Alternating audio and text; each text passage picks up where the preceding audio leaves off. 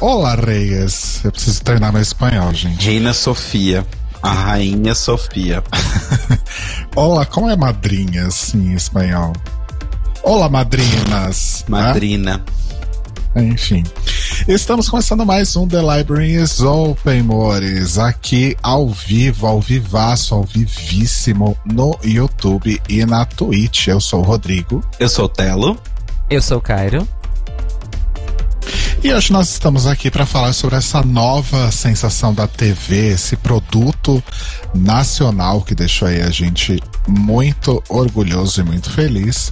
O Nasce uma Rainha, a nova produção aí da Netflix com as maravilhosas Gloria Groove e, Glória Groove. E a Alexa. Ai, a gente devia ter feito um botão da Gloria Groove, né? Ai, verdade. Come bola.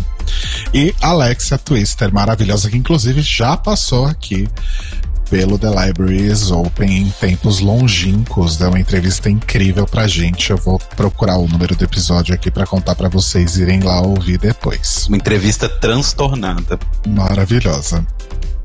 E temos aqui uma convidada incrível, prata da casa, né? Que já esteve aqui com a gente várias outras vezes, sempre arrasando, sempre incrível. Quem tá com a gente aqui, Telo Caetano? Está com a gente aqui ela, que é uma das nossas queridas amigas e que ganhou o sorteio, que não foi roubado, tá, gente? Foi um sorteio real. Mas ela ganhou, apesar dela ser nossa super amiga. Ela também podcaster, uma das imperatrizes aí da podosfera. Tata Finoto, por favor, pode entrar. Ai, tá com tanta saudade de gravar com vocês. A gente tava falando nos bastidores que deve ser um alinhamento de programas que a última vez que eu gravei com eles foi antes da pandemia começar. Quem sabe? Pois é. Quem sabe agora, né? A pandemia acaba. Acaba. Ai, torcendo tanto. A gente terminar esse, esse programa e aparecer uma vacina do nada, assim, na, na minha eu tô casa. só aquele meme do bundinha virada. Bota a vacina. Eu amo, gente. E Tata, pra quem não conhece você, se apresente, por favor. Oi, gente, eu sou a Tata Finoto. Eu sou lá do podcast Tribo TDAH, que é o único, pod- o único podcast em português do mundo sobre transtorno de déficit de atenção e hiperatividade, ou TDAH, enfim. E é a única arroba em português, espanhol, inglês, ah, em português, espanhol e francês, e com TDAH no nome, verificável no Twitter. Ui! E aí, Uau. Yeah. Eu tô precisando E divulgar aí, o tribo aqui em Portugal, hein? Vamos conversar sobre isso. Sim. Aí a última vez que eu estive, que eu estive aqui no, no Tlio ahn, foi hum, quando o meu outro podcast, o PQPcast, acabou. E aí o Telo falou: Tata, daqui a pouco você vai ter um outro. Eu falei: Não, Telo, não quero mais problema pra minha vida. Agora eu tô com outro podcast que chama Lavando Louça. Que eu comecei a fazer na cozinha, literalmente na cozinha de casa com o meu namorado, quando a gente mudou junto. Dois podcasters morando juntos é o que dá. Vocês dois sabem disso, né? Um, mais um Pois é. podcast de casal. Opa. E a proposta é ajudar as pessoas a fazerem tarefas de casa enquanto a gente grava o podcast. Então a gente lava a louça enquanto a gente grava o podcast. Então a duração do episódio é quanta louça acumulada tem na nossa pia. Acabou a louça, acabou o podcast. E é isso. Eu acho uma forma maravilhosa de determinar a duração do Sim. episódio. Vocês arrasam. Eu acho maravilhoso quando que não sou eu que eu lavo a louça. Então, Ai, gente, eu gosto de lavar louça, eu acho terapêutico. Ah, então pode começar meu a lavar pra também. sempre. o Andrei Eu também, acho realmente ele. terapêutico. Eu ligo um podcast, ou então eu ligo na Twitch alguma coisa, ou ligo no YouTube algum vídeo, e fico lá lavando horrores. Ok, então está registrado para todos os ouvintes do The Libraries Open que a partir de hoje Rodrigo Cruz não lava mais louça nessa casa. Viu? A risada dele Não? de queria sua vaca. Ai, Tatinha, seja bem-vinda então mais uma vez. A gente sempre fica muito feliz com a, com a sua presença, porque você sempre arrasa muitíssimo. E eu amo Braga- vocês sabem disso. Então, pra mim, é um prazer, é uma Braga- honra, eu quero mais. Sempre. Tem aqui presença garantida. E Cairo Braga vai te fazer aquela pergunta que você acha que nunca respondeu, né? Talvez seja a primeira vez, enfim. Isso. Tata Finoto, qual é a sua drag favorita? Cada vez que eu venho aqui eu falo uma drag diferente, então eu vou mudar de novo. Porque da última vez eu me senti muito mal, que eu esqueci uma das minhas drags favoritas, que eu não tenho como não falar da doutora drag, Dimitra Vulcana. Porque Arrasou, merecidíssimo. Pa- e Pablito, porque merecidíssimo orgulho nacional. E é isso. Arrasou. Justíssimo. Arrasou. Só drags nacionais, gosto assim. E Justíssimo. Glória e Ale- Alexa eu já conhecia e Glória roubou meu coraçãozinho também. Tipo, a gente tem muito produto nacional muito bom, né, gente? Sim, Impressionante. ainda bem, né? Ainda bem que a gente não é a Holanda. Ainda bem que a gente Nossa, não é a não, Holanda. não. Não, mas- Aliás, Mores, é, eu acabei de ler no Twitter, agora há Foi pouquíssimo. Antes fosse. Antes fosse, Tata Finoto. Eu acabei de ler no Twitter que começou o casting pra season fucking 14 de RuPaul's Drag Race. Ai, meu Deus. Já começou o casting. Como Uau. diz o meme, eu não tenho um minuto de paz. É, só queria jogar aí essa pra vocês. Mas enfim, Mores, os nossos recadinhos, então, de todo início de episódio, o The Libraries Open transmite toda segunda às 21 horas, horário de Brasília, meia-noite, horário de Lisboa, no YouTube, em youtube.com barra The Libraries Open Podcast e twitch.tv barra Clio Podcast. Com chat ao vivo, para todo mundo interagir, conversar com a gente, dar suas opiniões e a gente lê aqui em tempo real. E no dia Exatamente. seguinte, o episódio está disponível aí no nosso feed. Então você pode ouvir no seu agregador preferido, pode ouvir nos serviços de streaming e no nosso site thelibrariesopen.com.br.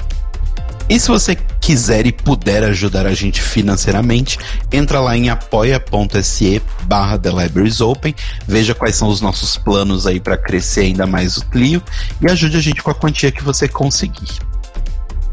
E vale muito a pena. Melhor grupo do Telegram. É verdade.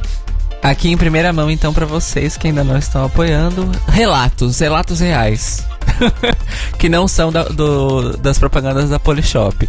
E nós fazemos também parte da rede LGBT Podcasters, lgbtpodcasters.com.br e na hashtag LGBT Podcasters no Twitter e no Instagram.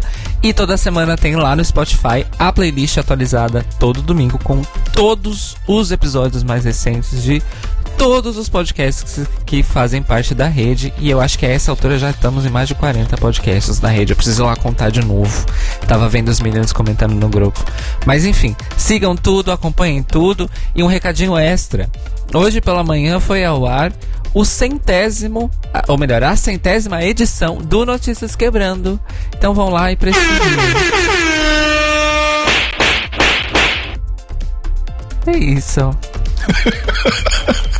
Eu adorei que calhou do episódio 200 do The Libraries Open e o episódio 100 do Notícias Quebrando caírem no ano em que a gente completa cinco anos, né? Olha só. Um Esse ano, ano- cheio de comemorações, né? É, nós, nós, nós fechamos ciclos, nós conseguimos fazer episódios no mesmo dia dos episódios que eram a prequel.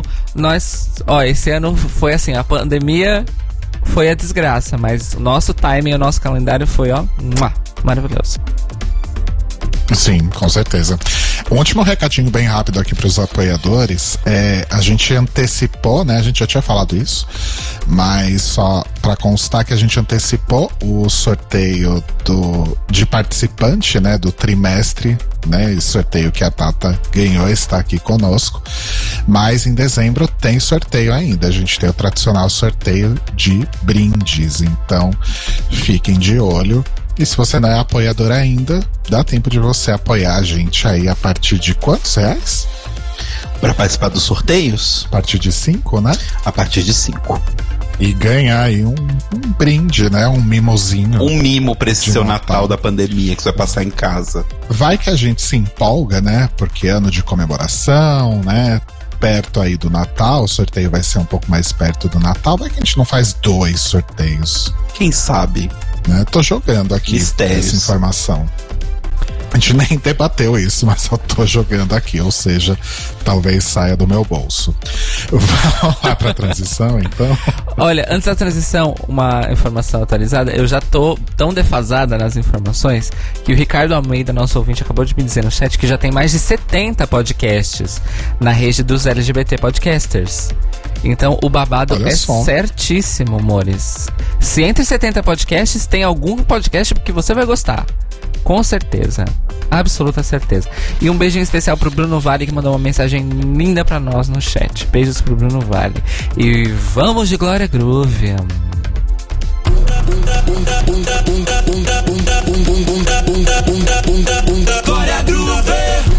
Convoquei as amiguinhas e tu sabe que ela vem Vem da base, vem do vale, deixa de se vem também Sabe que a cachorrada tá fechada com a gente Não dá pra ficar parada nesse beat envolvente Tá pronta pra pista, se joga na vida Que é papo de ousadia Ai, que coisa boa. Mundo se acabando, a gente manda nessa. Se mexer comigo, vai mexer com a tropa toda. Tamo preparada, pode vir que é coisa boa. Ah, que coisa boa. Mundo se acabando, a gente manda nessa porra. Se mexer comigo, vai mexer com a tropa toda. Tamo preparada, pode vir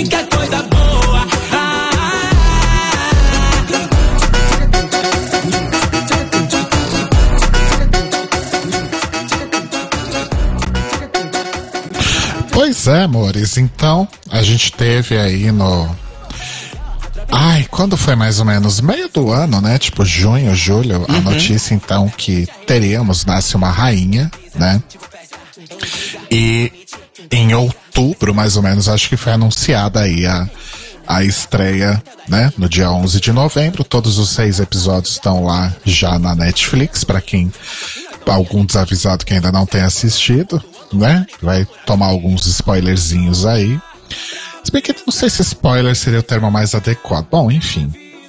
Mas eu queria começar puxando é, uma coisa que é bastante engraçada, que quando falaram, né, da primeira vez sobre Nasce uma Rainha, houve aí uma galera falando, ai, finalmente, RuPaul's Drag Race no Brasil. E aí a Glória já foi lá imediatamente falou, gente, não, não é isso, não tem nada a ver. Mas eu não sei vocês, mas eu vi é, algumas manifestações de pessoas que após assistir, assistirem Nasce uma Rainha, se mostraram um pouco chateadas com o fato de não ser um formato estilo Drag Race. De né? competição, né? É, a coisa da competição e tal, enfim, uma galera um pouco talvez desavisada aí. Mas enfim, é, acho que a gente já pode começar falando o que, que a gente achou de uma forma geral, né? Dessa. Esperamos que seja apenas a primeira temporada de Nasce uma Rainha, que tenhamos mais aí, né? No futuro. E aí depois a gente vai falando de pormenores. O que, que vocês acham? Arrasou. Arrasou. Gosto Então. Tatinha, pode começar. Vamos começar com a nossa madrinha, Tata Finoto. Ai, fada sem defeitos. eu, tipo, eu acho que depois de. Eu, eu assisti essa temporada logo depois de ver Drag Race Holanda. E, assim, é muito difícil falar alguma coisa ruim sobre esse seriado depois de ver Drag Race Holanda. mas não só por causa disso, mas porque ele é realmente muito bom. E a gente tava conversando em off, assim, como as pessoas estão meio cansadas de, de Drag Race, e eu gostei muito por causa disso, porque ele não é mais um Drag Race. Porque o seriado é muito bom, porque é, é, é divertido e é, é, sei lá, é meio revigorante você ver uma coisa, é, sabe, ver uma coisa de drag que a gente gosta num formato diferente, fazendo coisas diferentes, com propostas diferentes e, poxa, não tem essa necessidade de competir. Que legal! Porque não Uhum. precisa competir tudo sempre. E eu achei que eles têm algumas coisas que eles trazem umas, uma visão política meio sutil dentro de alguns conceitos, preconceitos sociais que são comuns e eles vão tentando quebrar isso aos poucos. Ele é, é uma coisa como eu acho que vocês mesmos diriam em vários outros programas, é, é aquele negócio de ele claramente foi feito para o público hétero, sem esquecer talvez do público LGBT, porque ele tem aquela parte de ensinar e mostrar, e olha, isso é um isso é um, uma acoendação, isso é um, como se cobre uma sobrancelha. Esse é o beabá de drag. Isso é uma drag. Ela não é só aquele palhaço que você está acostumado. Ela não é só animadora de festinha de, sei lá, despedida solteiro. Ela pode ser uma mulher bem sucedida, ela pode ser uma cantora internacional, ela pode ser isso, aquilo, que ela quiser. Pega na mão da tia e vamos lá descobrir várias outras coisas. E eu gostei muito. Eu fiquei meio espantada com algumas críticas que, como vocês falaram, eu achei no TV Time algumas críticas que falavam de ah, é um formato meio enlatado, ah, é, já teve, foi meio parecido com Drag You, aquele, nossa, aquele falhado Drag You da, da RuPaul, ou até, tipo, teve, ele meio, uh, compararam um pouco até com o Drag Me As a Queen, do Icaro Kadoshi, da, Pen, da Penelope Jean, da, da Rita Von Hunt, enfim, uh, mas eu gostei muito.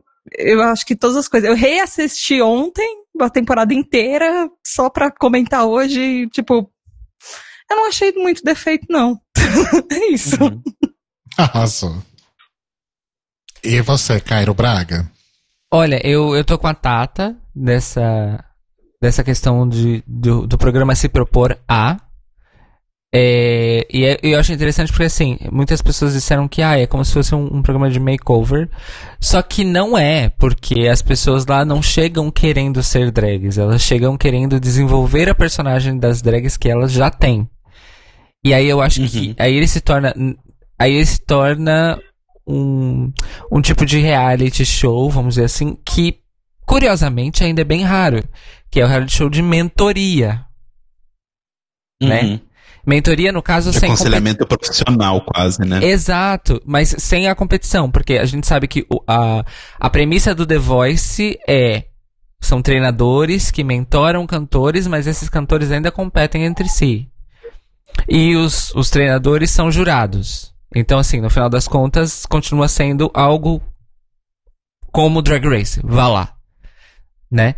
Mas essa questão da mentoria pela mentoria e ter essa questão do tipo, além da parte prática que a que a Tata disse, essa questão de explorar a história da pessoa, quem são as pessoas em volta dessa, dessa pessoa, quem é a pessoa que, a, que aquela drag ama, que ainda não tá embarcando nessa fantasia? Como é que a gente pode ajudar essa pessoa a embarcar?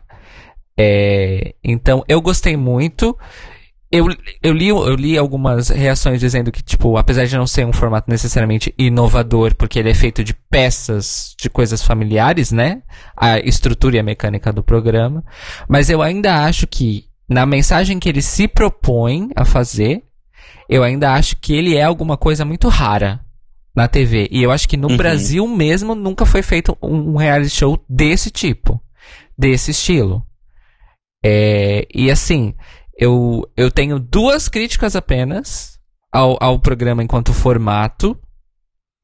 É, uma eu já vou soltar, apesar de eu amar coisa boa, eu acho que podiam ter. A, a Glória Groove já tem um repertório aí bom o suficiente para não ficar repetindo a mesma música durante seis episódios.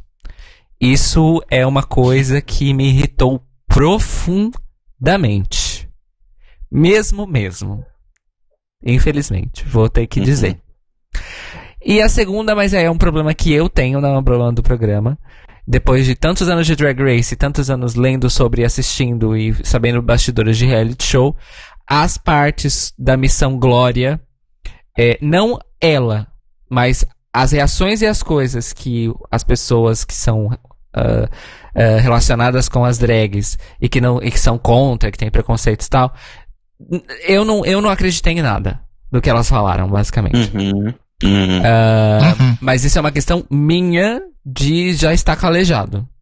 Eu acho ainda que no formato do programa ter aquele momento e aquele momento ser justamente entrecortado com a missão da Alexia, que é a preparação artística, Eu achei essa ideia e essa mensagem é muito boa.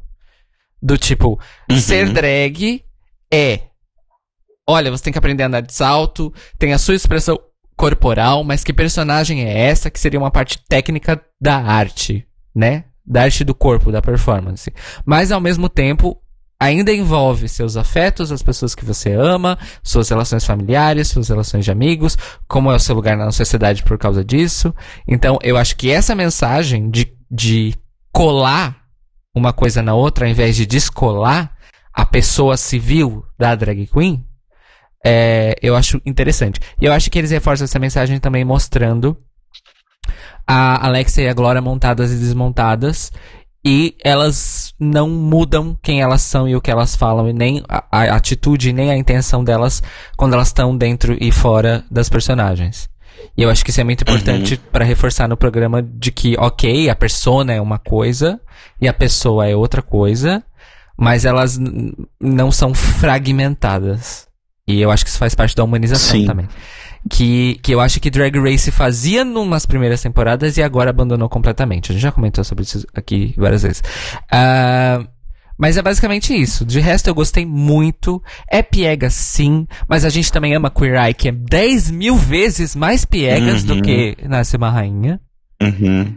É, então, assim. Eu já quero uma segunda temporada. E eu fiquei muito feliz de saber, além de eu ter visto muitos rostos amados na frente da câmera, eu já vi nomes amadíssimos também atrás das câmeras dessa série. Fiquei muito feliz de saber. E todo mundo guardou segredo. Estou impressionada. Uhum. Parabéns para as amigas que guardaram o segredo, sabe-se lá quanto tempo. ah, tô olhando pra você. é. Sim. Mas, então, pra mim, eu, eu basicamente concordo também com, com o Caio e com a Tata, eu achei bem legal. E assim, eu, eu consigo entender as críticas do Piegas e eu consigo entender as críticas do engessado. Porque eu acho que às vezes, é... assim, não que a gente seja best friends forever, mas conhecemos da noite Glória e Alexia. E quando você conhece uma pessoa e você vê ela falando num programa de TV, é outra coisa, né? Existe um, um, um- um formato ali pra entrar na coisa da, da, do showbiz, sabe? Ginger Moon também a gente já conversou. Então, assim, pra gente, eu não sei se isso se passa pra todo mundo, mas pra gente que já conversou com essas pessoas, nem que seja por cinco minutos ali na vida normal, percebe que existe uma certa artificialidade, mas essa artificialidade, apesar de ser uma crítica, eu não acho que ela é exclusiva de, de, de Rainha. Como o Cairo comentou, por exemplo, volta nas primeiras. Agora a gente já pegou, tipo, a gente já criou um carinho, criou uma ligação, por exemplo, com o pessoal do, do Queer Eye, mas volta nas primeiras temporadas, é tão ensaiadinho e meio artificial quanto. Assim, sabe? Sim. Então eu acho que é uma coisa que realmente é tempo, tanto de costume nosso, quanto de costume delas, enquanto pessoas que estão fazendo isso pela primeira vez. né? Ambas têm uma carreira enorme e aí, tipo, Alexia tá fazendo coisas maravilhosas desde sempre, fazendo números musicais incríveis, dançando horrores, atriz de teatro, tudo e tal. E a Glória se apresentando em palcos de todos os tamanhos do universo que você pode pensar no mundo todo. Mas apresentar um programa ali, sentar na frente da TV é uma coisa nova para elas. A Alexia ainda teve uma experiência parecida, que foi quando ela teve a mentoria no Academia de Drags, mas ainda assim é diferente. Então, eu acho que para mim existiu um pouquinho essa artificialidade, mas é uma artificialidade que eu acho que é inerente do formato, assim. Eu acho que é questão de tempo de costume mesmo.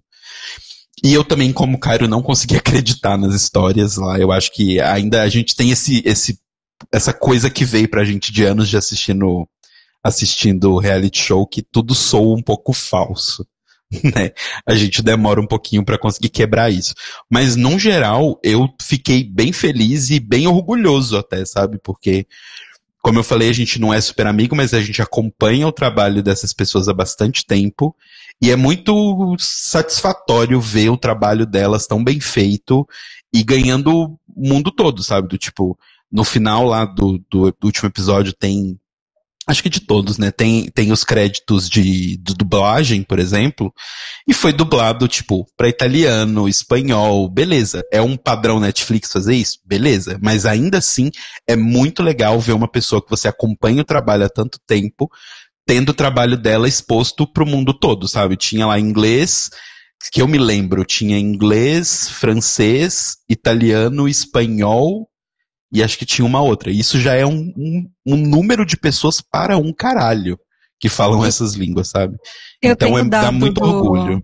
Eu tenho dado de quantos países ele foi lançado Ah, simultaneamente. é, arrasou. Quantos? Ele foi lançado em 14 países simultaneamente. Eu Uau. tenho a lista.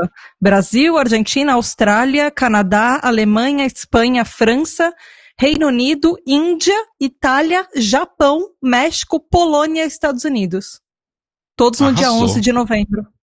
Ah, que bafo. Então, e assim, pelo fato de ter dublagem em francês, inglês e espanhol, significa que ainda vai para muitos outros países, né?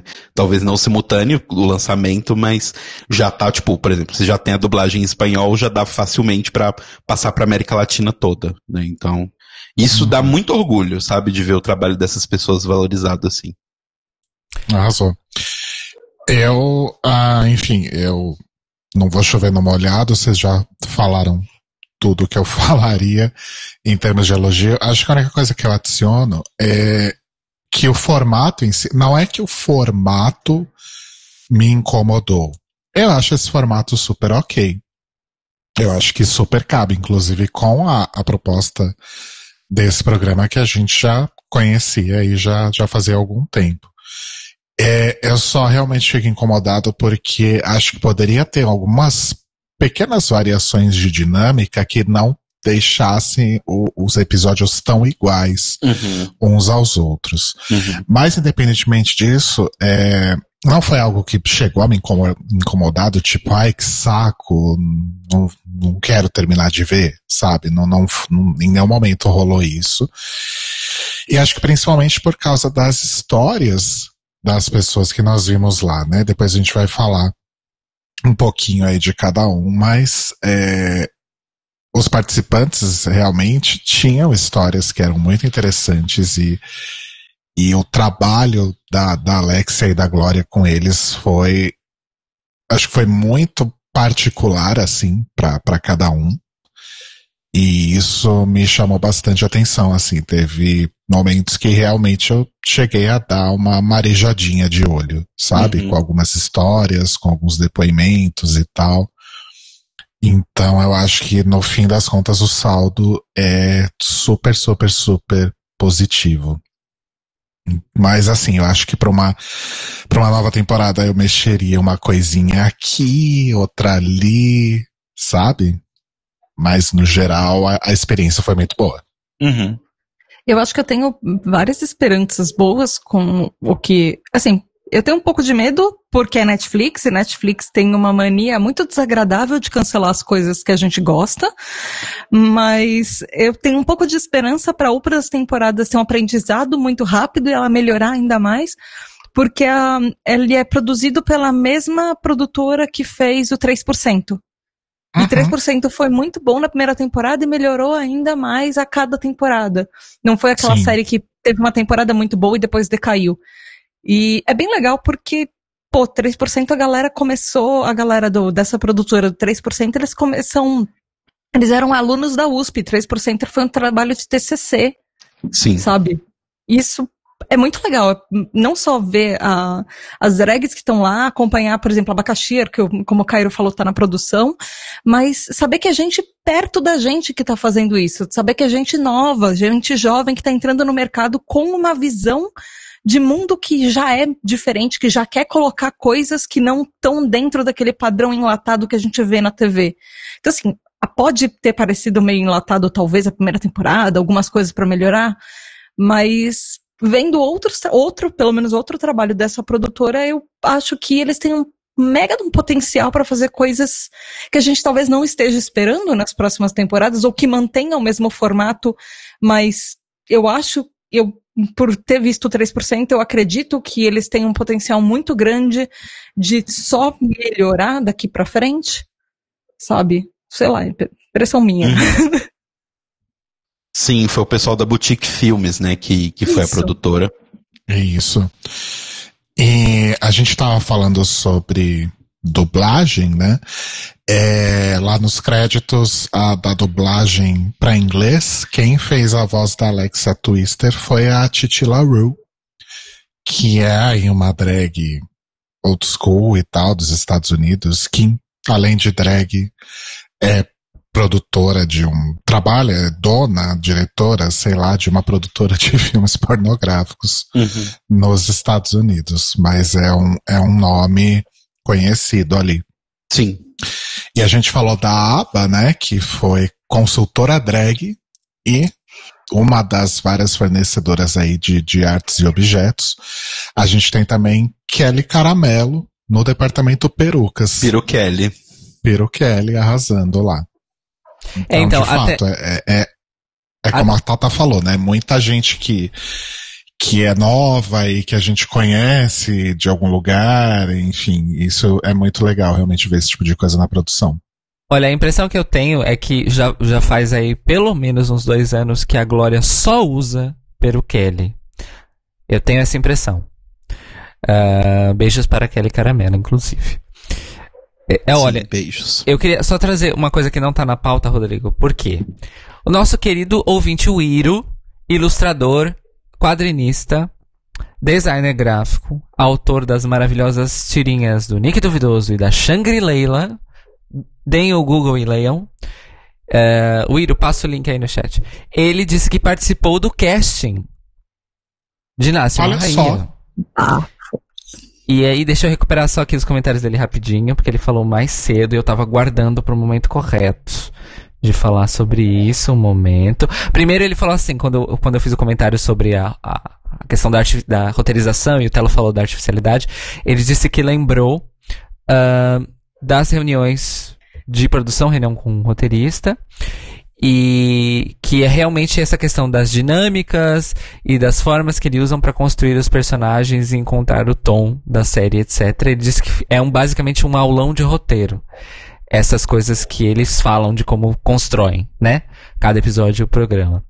Ah, depois ele falou assim que teve realmente orientação para indicar alguém que fosse um obstáculo para drag, mas ele não sabia antes de ver o programa que isso seria um padrão para todos os participantes. Que mais, que mais? Ele só aceitou participar do casting porque na chamada eles falaram que não era competitivo, importante, é, e isso só aconteceu. e- e- Certíssimo. e eu tenho, e eu tenho certeza que esse, essa questão de deixar claro que não era competitivo é porque tinha drag envolvida nisso, porque, as, porque só as drags sabem que tem várias drags que não estão interessadas em participar de competição. A gente sabe muito bem disso. O que mais? E aí ele disse que desde a primeira vez que, anunci, que nós falamos sobre o, o Nasce uma Rainha, ele estava se segurando para não falar que já participou do casting. O Iro, solte mais. Segura esse NDA, querida. Não é, querida. Olha, toda- todas guardaram. se- Olha, eu vou bater palmas novamente para todas as amigas que conheço e que guardaram segredo sobre isso durante muito e muito, muito tempo. É, eu, eu contei nos créditos. Além das pessoas- Eu contei nos créditos, eu, conte- eu conheço umas cinco pessoas de trás das câmeras, mas as várias que apareceram na frente. É, vários, vários bichos de faculdade, vários amigos do, do rolê do som. Então, assim, beijos pra essas pessoas. Eu fiquei muito emocionado cada nome que eu encontrava nos créditos, porque eu orgulho de saber que, primeiro, que as amigas estão trabalhando. É sempre bom saber isso. Ainda mais no audiovisual, que é uma roleta russa. É, e também que estão fazendo uma coisa desse impacto. Pra quem quer ver, quiser ver o impacto na gringa, a hashtag que a Netflix Internacional colocou é a hashtag do nome inglês, é a Queen is Born. Se vocês procurarem no Twitter, já tem muita gente do exterior que já assistiu, reagindo muito bem, gente postando trechos, falando das performances que são lindas, já tem blogs e sites gringos fazendo reviews. Então assim, gente, é real. É real as ondas que isso vai gerar. Eu tô muito feliz. A Glória já tava no caminho, mas eu tô muito feliz que a Alexia também vai ser conhecida internacionalmente. E, enfim, ah, é isso. Enfim, orgulho sempre. Eu fiquei muito feliz que é bom. Também. Alexia, inclusive, que já é aí, né, uma pessoa reconhecida, inclusive, por Lady Gaga e Kylie Minogue, entre Pois outros é. nomes. né? Exatamente. Ah, uma outra coisa também interessante sobre a, a produção, eu tava vendo, né, umas matérias e umas entrevistas com as duas também. De fato, foi gravado antes da pandemia, tipo, eles terminaram assim nos 45 minutos. E a Glória comentou que uma coisa que deixou ela muito feliz é que metade, praticamente, do, da equipe de produção era, de fato, da comunidade LGBT, inclusive muitas pessoas trans. E que isso ajudou ela a ficar muito mais confortável com todo o, o processo de produção.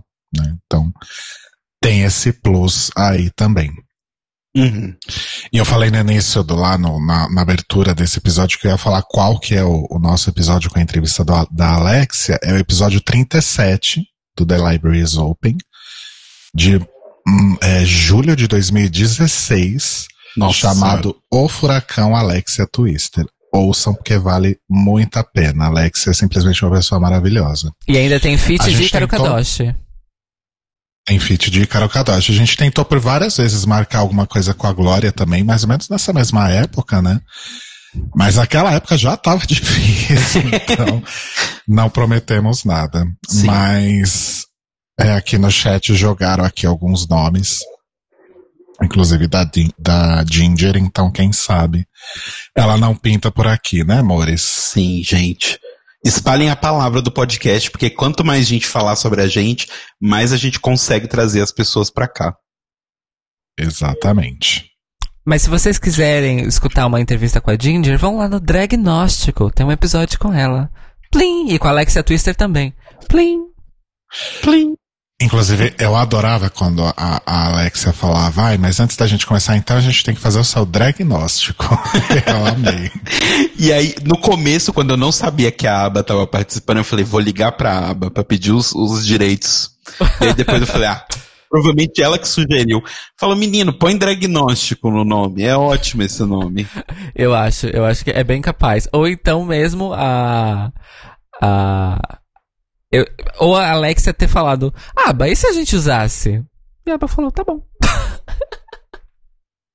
Provável, Propaganda bateu- de graça, por que não? Pois. Sim. Ai, amo. Sempre bom, né? tá passando uma moto. É... Ah, é, passou uma moto aqui, gente, desculpa. Nossa, pegou? Pegou. Eu escutei. Não. Ah, eu não. Enfim. É... O que vocês acham da gente ir falando agora, então, de cada uma das, das participantes? Sim. É, acho que não precisa ser necessariamente em ordem de, de episódio. Acho que a gente pode ir falando das que a gente mais gostou. O que, que vocês acham? Pode ser. Então, Tata, você que é convidada. Com quem você quer começar? Ai, gente, se for depender de mim, o episódio que eu mais gostei foi do Carlão. Carlão Sim. Sensação. Carlão Sim, Sensação. meu- a- a- o Carlão Sensação e a Indra Haretrava foram, assim, tipo, os meus favoritos. Eu também adorei Sim. a Adla e a primeira. Mas, e a Paola, mas Carlão Sensação. Inclusive, pra mim, Cairo, eu olhava a Indra e eu pensava, ai, saudade, Cairo Braga. Sim, sim. Tenho isso pra informar. Eu e Rodrigo, de 10 em 10 minutos que tava rolando o episódio, eu olhava pro lado e falava, é o Cairo. Quem me dera, amor, isso é tão sério. maravilhosa. A, a, a hora que a. Era a, a- era prima do. Prima dele, a, Ta- a Tatiana, anotei aqui, prima da, da Indra, começou a falar, ah, é porque ele é assim mesmo, né? E aí ele fala do capitalismo. Eu falei, é o Caio. No É o de Cairo. Família, é. Se juntar Indra Haretrava e Cairo Braga, dá pra fazer uma, um remake daquele filme de Natal da Netflix, o Princess Switch. que eles trocam. Socorro. E vocês viram, vai ter um novo Princess Switch? Enfim. Eu acabei de assistir. É... Então, eu, eu, eu me me identifiquei com ela, óbvio, pois ela é muito conceitual. Muitas influências de, de Índia e tal, tal, tal. Gostei muito. E fiquei com inveja porque Vaca Profana é uma das músicas que é o meu sonho, assim, de, de fazer uma versão. É, e eu achei que foi incrível a performance dela e a montação dela foi belíssima. Mesmo, mesmo. Viu? O Cairo gravou Nasce uma Rainha e não contou pra ninguém. E ainda colocou um codinome. É, eu fui pro Brasil, gravei e voltei pra cá. A louca, né? Mas eu gostei muito. O, o Cadu trouxe uma questão aqui que eu também tive assistindo, mas aí, né, não, não, não, é meu lugar de fala, mas queria perguntar pra todos. É, o nome Raretrava. Eu não sei se é necessariamente problemático, mas é no mínimo do tipo. Hum. Talvez. Não sei. Porque, se bem que assim, eu, uma coisa que o programa não deixou muito claro, ou eu perdi, é, eu não entendi se ele se identifica como uma pessoa não binária. Não deu pra entender isso. A Ginger Moon acabou de entrar no chat do YouTube. Oi, Ginger. Aê! Ah, meu caralho! Deus. Eu tô surpresa. Bem-vinda! E ela disse que a Chocada, Indira, a. Indira transicionou e agora ela se identifica como travesti. A Indra. Indra. Eu li Indira. Indira Gandhi. Indira. não, a Indra transicionou e ela é trans não binária e agora se identifica como travesti. Arrasou, então tá ótimo, não tem faz nenhum com sentido. nome. Seja, seja bem-vinda, Ginger. Sinta-se convidada já, formalizando a vir participar aqui com a gente um dia. Sim, viu? queremos você, você é Nossa, um maravilhosa. programa só sobre burlesque ia ser maravilhoso. Tá vendo, gente? Tô Que pensando. que- se você não ouve o The Library is Open ao vivo, você está perdendo metade da história. Exato. Eu quero saber quem foi a, a santa alma que chamou a Ginger, que eu vou dar um beijo na boca. Ginger, eu te amo. Eu não sei se a Ginger lembra de mim, mas eu te amo, Ginger. Beijo pro Dom também. Dom maravilhoso. Drag King de São Paulo. Vão conhecer esse casal drag. Ginger Moon e Dom Valentim. Vão lá e procurem. Foi nossa, Foi, foi nossa foi a Lunática querida que Luísa. Maravilhosa. Luísa Lunática fez essa ponte. Beijo, Lu. Você Beijo, também Lu. arrasa sempre. Lu, nossa querida produção. Ela é produtora, tá? É, eu até me perdi. Onde a gente tava? A gente tava A falando gente da tava falando Indra. da né? Indra Cairo. Indra Cairo. Indra é. Braga.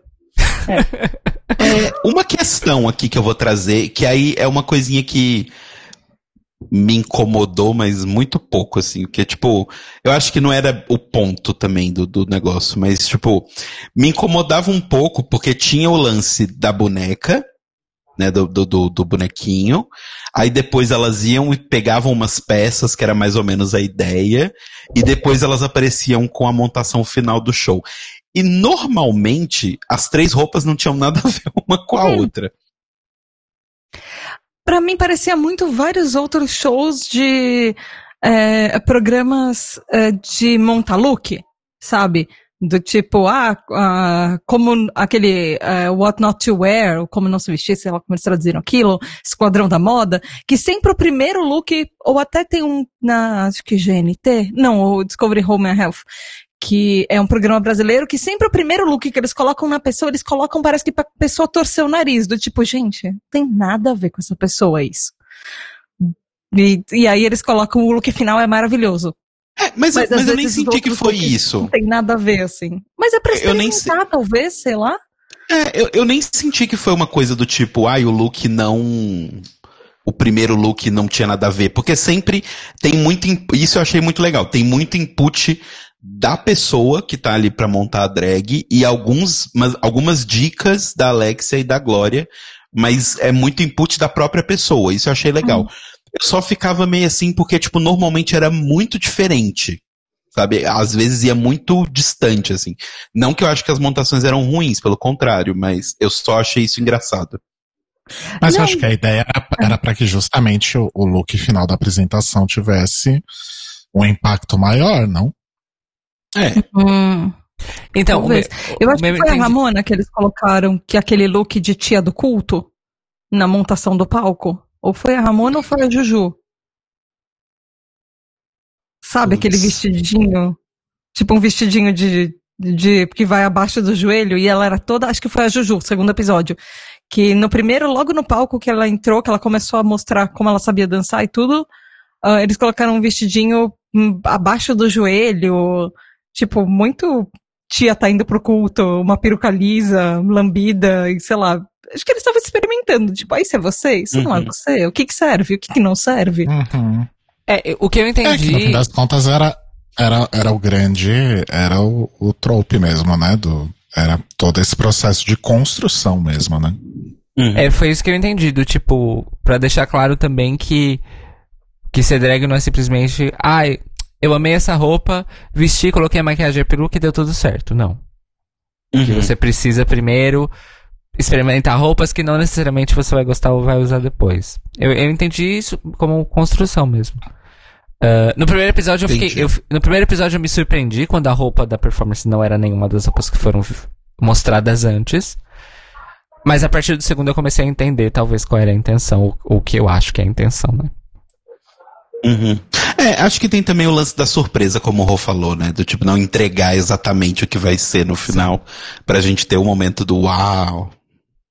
Oh, oh wow. Uhum. Oh, wow. So inventive. Mas vamos voltar pra Indra, gente. A gente não terminou de falar dela. Ah, sim.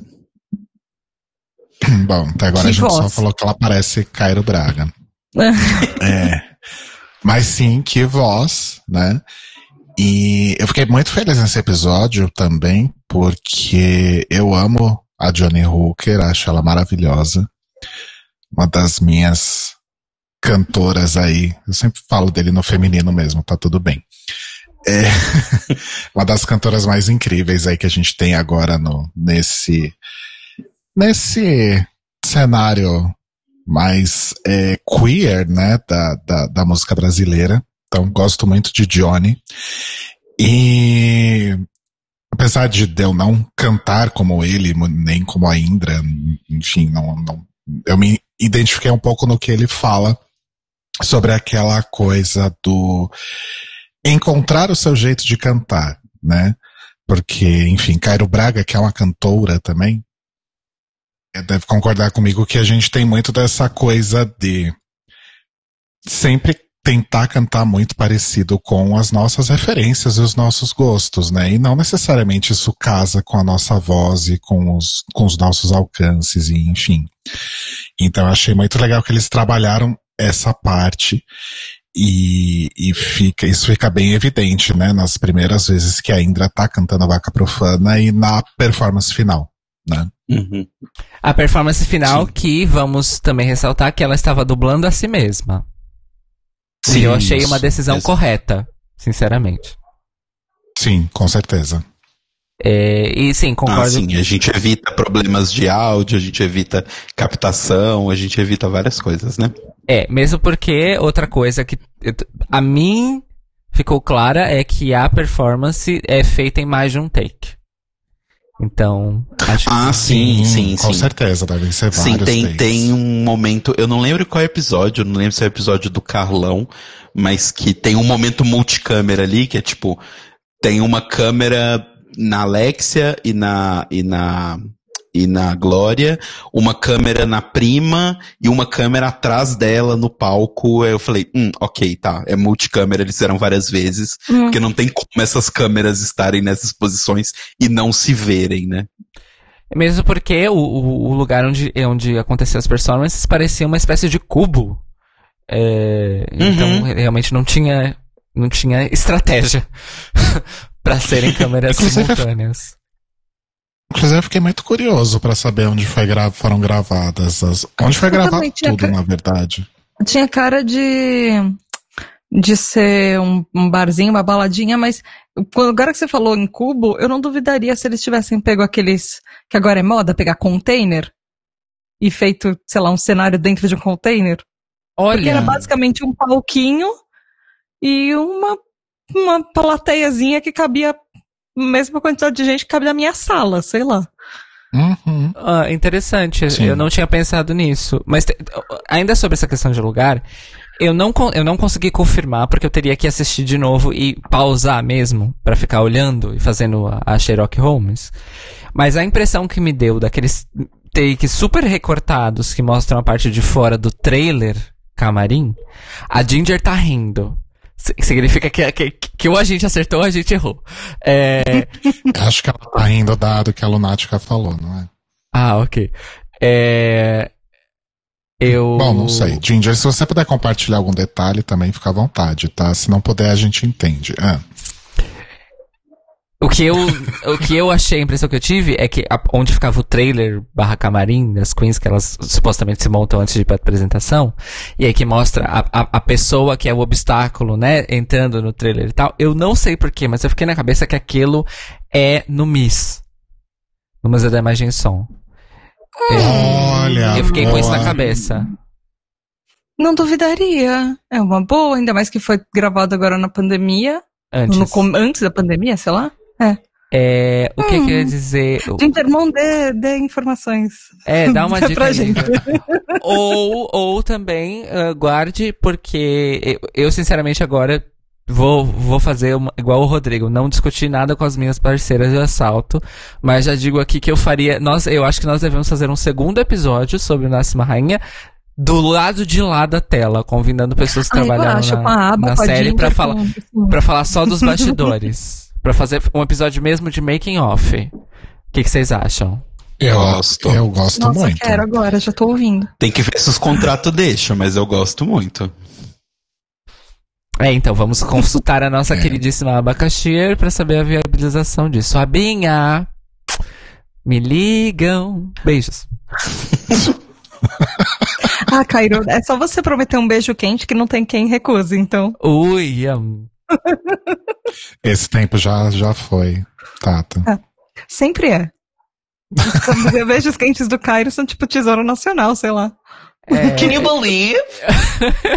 é que a cotação, a cotação do meu beijo quente era, era maior quando eu tava aí, porque aí eu podia dar o beijo quente de facto, né, nas pessoas. Não queremos detalhes disso, Cairo. Mas Ai, pronto. amo. Teorias.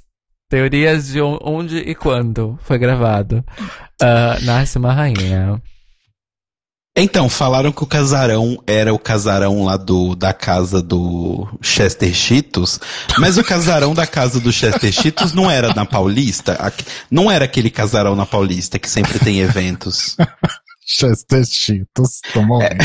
É porque teve aquele casarão da Paulista, teve um evento que era, ele era a casa do Chester Cheetos. É Chester Cheetah, não é Chester Cheetah. Ah, é Chester Cheetos.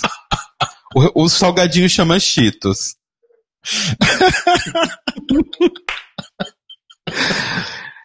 E, mas eu acho que não era aquele casarão da Paulista, porque tinha, tinha muito verde ali em volta. Quebrei o Rodrigo. Ai, não consigo, desculpa. Ai. Vamos falando aí, que dar uma recuperada aqui. Então, mas, eh, mas a casa parecia ser um bairro, uma coisa mais residencial, assim, tipo, sei lá. Ai, tem um, tem um take no último episódio que mostra a placa da rua, mas. Eu quase pausei, mas eu falei, não, tô, tô, tô too much, né? Não vou pausar pra Mas poder ver. tava muito. Muito. Não, não ia dar pra ler direito. Mas eu Ai, acho gente. que não era na Paulista, gente.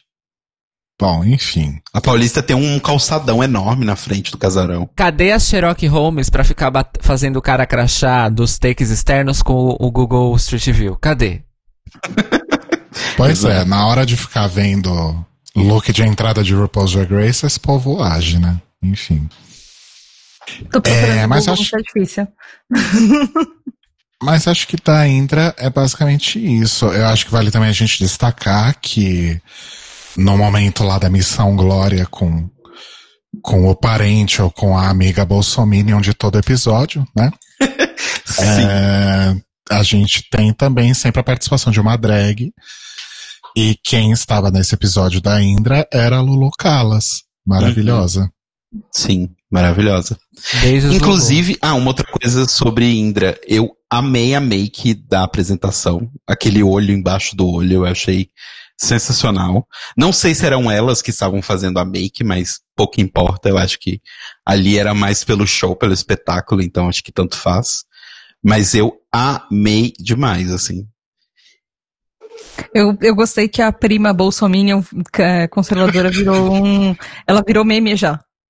No, no TV Mentira, Time. sério? É, não, é, No TV Time fizeram uma. Fizeram. um- só tiraram uma print do momento que revelam pra ela que ser, que ser LGBT não é uma escolha.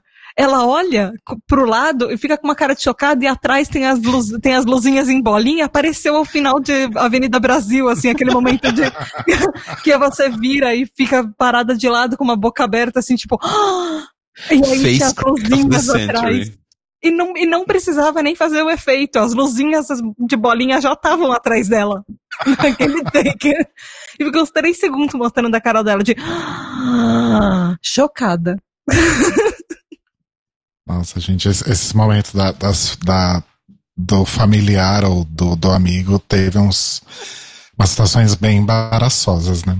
Sim. Nossa, me espantou por que, que era sempre um- uma pessoa que não. Tirando o irmão, todas as relações não eram uma relação é, de primeiro grau. Era sempre uma amiga, uma tia, uma Então, prima. Não com um pai e uma mãe, ou tipo, um irmão, sei lá. Já teve um irmão só, mas. Uhum. Mas eu acho que isso tem duas explicações.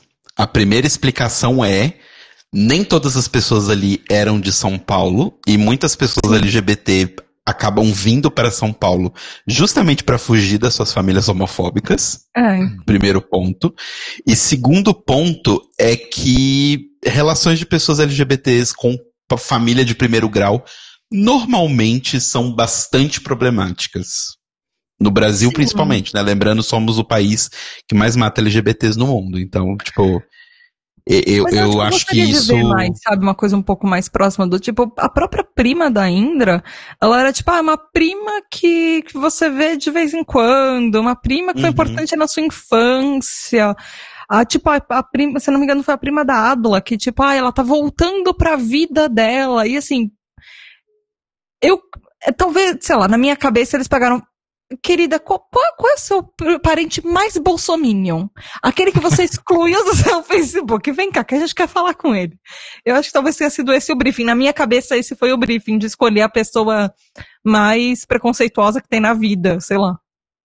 E discurso- discurso de todos esses de todos esses familiares e, e, e- e- e tinha uma outra amiga, tá? Os discursos eram sempre muito parecidos, né? Ai, porque eu não sei se isso é pra ele, eu não consigo ver ele assim.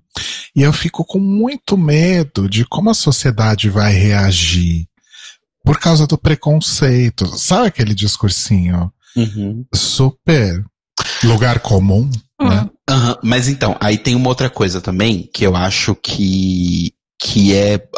Quem falou aqui no chat, acho que foi o Guilherme Santos, foi ele mesmo. Que talvez um dos critérios também de escolha é quem está disposto a conversar. Talvez pai e mãe não estejam dispostos, Hum, né, dispostos a conversar. E uma outra coisa também que, que eu fico pensando é se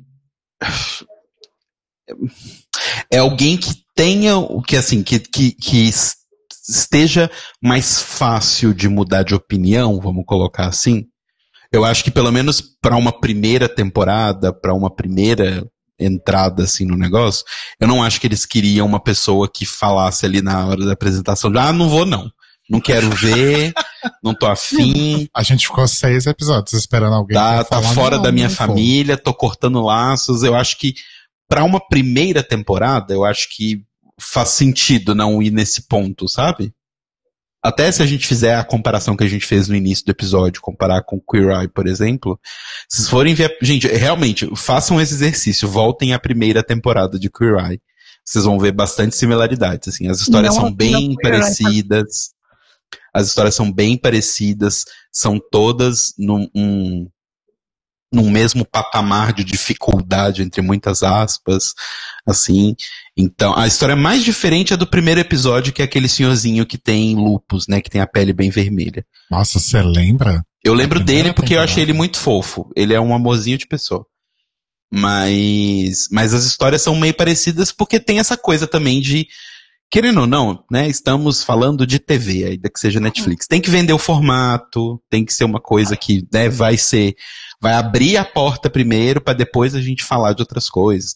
Tem o lance que o Cairo comentou, acho que a Tata comentou, não sei, não lembro mais, mas que obviamente estava voltado mais para uma audiência hétero, né, o programa, porque a gente tem que explicar, tem que mostrar. Acho que até por isso também a repetição do tipo, olha, drag é uma carreira. Ninguém escolhe ser LGBT. A pessoa não vai mudar. Drag vai só ser uma coisa que a pessoa vai se entender melhor. Então acho que até por isso a repetição também, sabe? E de A falar martelada. dos tipos diferentes de drag também, né? É, Porque todo mundo só tinha a impressão da drag palhaça que, enfim, faz telegrama animado, sei lá. É, as pessoas têm duas visões, né? Ou ela enxerga que drag é a palhaça que faz só telegrama, e isso não é não é não válido, tá, gente? Se você é uma drag e ganha vida fazendo isso, não estamos menosprezando o seu trabalho, muito Inclusive, pelo contrário. beijos para drags como Cissy Girl, que Exatamente. fazem esse trabalho aí há anos e já vimos pessoalmente, inclusive. Exatamente. Foi maravilhoso. É, ou é isso, ou então é, ah, tá querendo virar mulher. Né? Então eu acho que nesses dois pontos eles foram bem efetivos de mostrar que, olha, não é isso. Tem estudo, tem toda uma técnica, tem técnica cênica, né? Não é só. Tipo, por exemplo, o episódio da Ginger eu achei incrível porque é do tipo. Então, More, burlesco não é só você chegar aqui de calcinha sutiã e balançar uns leques e é isso aí, sabe? Não, tem uma técnica por trás. Eu amei, inclusive, o shade da Ginger em cima da, da, da participante, que a participante, ah, esse aquela do leque. Então, não é assim, né? não é, não é qualquer coisa. Porque acho que a- a- a- eu não lembro exatamente qual foi a frase, mas o menino falou uma coisa meio do tipo assim, ah, mas é fácil. Ele falou, tipo, ah, é só fazer. Eu posso fazer qualquer coisa com o leque, alguma coisa assim. Tipo, e a cara da Ginger, tipo, não. Obviamente Ele não. falou sem técnica. Ela falou até pode, mas ele falou, mas, sem, mas não precisa de técnica. Ela falou, precisa de muita técnica. Sim. Sim. E, e o maravilhoso momento que, que a bicha tá lá se sentindo e aí a, a Gigi fala, tá, agora anda direito. É tudo pra mim. Mas esse negócio da, de por que essas pessoas da família, ou de por que não pais ou afins, acho que tem uma outra grande questão também, que não é todo mundo que tenha desenvoltura ou sei lá, o que quer, né, aparecer num programa de televisão, né, gente, independentemente de do que seja o programa, né. A Acho gente grava podcast, a gente sabe. Eu tô há sete anos tentando com um depoimento da minha própria mãe. Nunca vou conseguir. Uhum. E é um podcast, ela nem precisa mostrar a cara dela. Pois é, a minha mãe também já fugiu. A gente já tentou trazer ela pro, pro library e ela fugiu de última hora. E as minhas Eu, eu irmãs só vieram. quero que ela dê depoimento da vida dela e de um depoimento da área profissional dela. Vai conseguir, vou conseguir? Não. Sete anos Ah, tentando. mas às, às vezes é melhor, gente. Minhas irmãs já vieram no The Library is Open e eu só passei vergonha. É maravilhoso. Mentira. Mentira, foi mal legal. É... Mas eu acho que é isso. Dessa questão das, da família e tal, enfim. Uhum. Mas a, da- das famílias, acho que a, a que eu mais gostei foi a Jéssica, que é a prima da, da Adla Davis, né? Que é a Maraia Maraísa, né? que ela vai no brechó, né? Que a, que a Teresa Brown ajuda ela e a Glória a escolher lá algumas coisas no brechó. E ela escolhe os looks super Maiara e Maraísa. Sim. Mas ela já era meio Maiara e Maraísa, né? Ela chegou com aquele, aquele jeitinho meio empinadinho assim. Eu adorei, foi ótimo. Mais uma que deve ter tacado um 17 com força ali. Aham. Sim. Não, eu olhava aqueles looks. Eu olhei o vestido que ela tava vestido, que ela tava usando, que aquela prima tava usando, dado pra, pra começar, assim, pra encontrar alguém na rua. Eu falei, mas gente, roupinha é essa que você tá usando? Primeiro assim, coisa horrorosa. Ela depois aparecer na TV, né? É, então, mas aí depois ela tava. Ouvi, tava pegando os looks no, no brechó e eu só ouvia a voz do Telo na minha cabeça. Ai, menina, ô dó. Escolhendo aqueles looks dela, tipo, ai. Que Tadinha. Nada essa roupa? contra. Funciona pra Maraia e Maraísa. É estilo, né, gente? As pessoas têm estilos diferentes. Ou não. Mas ou, ou não tem estilo algum, né? Mas enfim. É, vamos falar então do. Vamos aproveitar a presença da Ginger aqui. Vamos falar da Ramona, então? Já que a gente já começou a falar um pouquinho. Sim. Sim. A Ramona. Ramona, inclusive, eu tenho fortes suspeitas que seja talvez CDDH. Eu sempre encontro algum, alguém com traços em qualquer lugar que eu qualquer coisa que eu assisto, mas Mas o que, que você percebeu nela que pudesse. Porque ela Sim. porque a Ramona não parava quieta um segundo, ela não conseguia ouvir as outras pessoas. Isso é um claro traço de, de TDAH. Não é necessariamente que você faz isso porque você quer, porque o seu cérebro literalmente não deixa você Uhum. parar quieto e você ouvir as pessoas. Porque é muito estímulo na sua cabeça. Ela Uhum. tava sempre É. muito agitada, ela, ela tava sempre falando, ela não conseguia parar pra prestar atenção e ouvir. E às vezes eu começo a me perguntar, quando tem muita gente falando, eu vi, eu vi muitos comentários falando isso, ai, ela não presta atenção, ela não aceita a crítica, ela não ouve a crítica. Toda vez que começa a ter muito comentário assim, eu falo, hum, sabe quando vem aquele alertinha? Hum, Uhum. será que isso é um traço da pessoa porque ela não tá querendo ouvir crítica? Ou será que é um transtorno mental escondido que talvez ela nem saiba? Pode ser, né? Mas é, é ótimo ponto que você trouxe, porque a, a própria Alexia tem um momento que ela fala, tipo, ai, mas ela não para, ou ai, mas agora você tem que ouvir a gente, alguma coisa nessa linha, né? Uhum. É. E, e ela não tava ouvindo a Ginger, ela não tava ouvindo a Ginger, não, não tava ouvindo a Alex, ela não. E, e ela. Até aquele fato dela torcer o pé, porque ela não conseguia andar e ela tava querendo fazer com que tava tudo bom, bem, são traços que eu vejo todo santo dia hum, na deficiência que eu tenho. Olha só. Inclusive, o traço de não ter equilíbrio e ser desastrado é, é, pelo menos no meu transtorno, tem uma explicação bioquímica do cérebro para isso. O equilíbrio do meu cérebro é meio diferente. Eu ando tropeçando em coisas que estão paradas. Tipo a Mas cristaleira da minha nesse, mãe. Mas será que nesse caso não é um transtorno parecido com o meu, que é a labirintite? Eu também esbarro em tudo, derrubo em tudo, eu tropeço. Você também já aconteceu de você tropeçar estando parada, sem se mexer? Aham. É, Eu faço então, ah, mas aí direto, é um, tá? mas isso- aí tem uma parte do cérebro que ela é que tem, tem algumas coisas de alguns, algumas ah, reações químicas do cérebro que às vezes ela pode ser alterada. Você pode ter de repente labirintite. Ah, tem algumas coisas no TDAH que afetam isso que, as- que o seu centro, o seu eixo de gravidade, ele é um pouco diferente. Ele não tá- funciona com a gravidade do resto da Terra Nossa, então você vai isso. inclinando, às vezes, naturalmente para algum lado, ou perdendo o balanço natural. E aí, quando você anda, isso. você tropeça em objetos que estão parados. Eu tenho isso por conta da labirintite. Às vezes a gente tá sentado no, no sofá, eu vou levantar pra pegar alguma coisa, tropeço, sem encostar em nada, assim, é bizarro. Então, isso pode ser uma coisa do seu cérebro. Não, bom, se bem que você tem Ah, então, não, é- então é uma coisa do seu total. cérebro. Total, Do meu ouvido, no caso, né? Mas tá ali, do ladinho. Esse foi o boletim TDAH featuring labirintite no The Library is Open. Arrasou. Saúde Se você- pública também é Se você importante. acha que você é uma pessoa meio desastrada demais, pode ter motivos não só de você não parar no salto porque você quer. É. Aqui já exploramos duas possibilidades aqui, podem ter outras. Mas ou talvez, sei lá, talvez fosse uma, aquela puta empolgação que você não se controla, enfim, Sim. nunca saberemos. Ela me Mas, lembrou assim- masculina.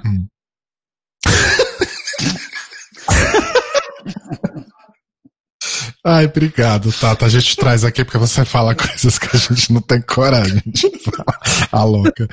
Não, mas eu, eu não ia, eu não ia tão fundo assim, mas eu ia falar que a Ramona acho que foi a que menos me empolgou, assim, no É. geral. É, eu também fiquei meio. É. Ela era boa, ela era legal, mas Mas porque assim, quando eu via no programa, eu acho que a- as outras pessoas eu conseguia me identificar num nível do tipo, ah, se a vida fosse diferente, talvez eu seria amigo dessa pessoa. Hum, a Ah, Ramona eu não consegui me identificar nesse ponto. é. Não, acho que eu não seria amigo dele.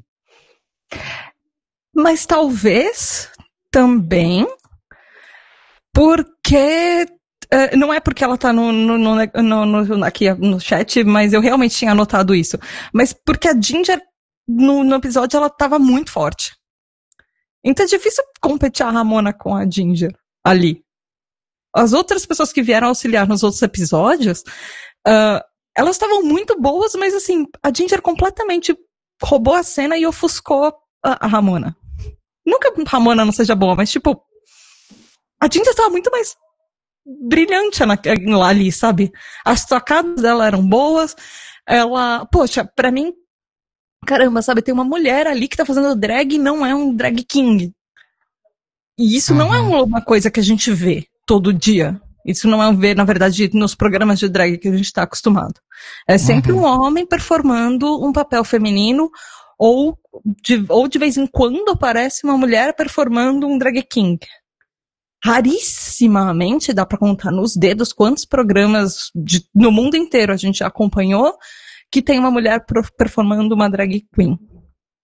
O que é uma pena, né? Porque aqui, especificamente na, na, na nossa área, na nossa terra, a gente tem muitas drags ah, mulheres, né? Fazendo, expressando também o, o feminino, né?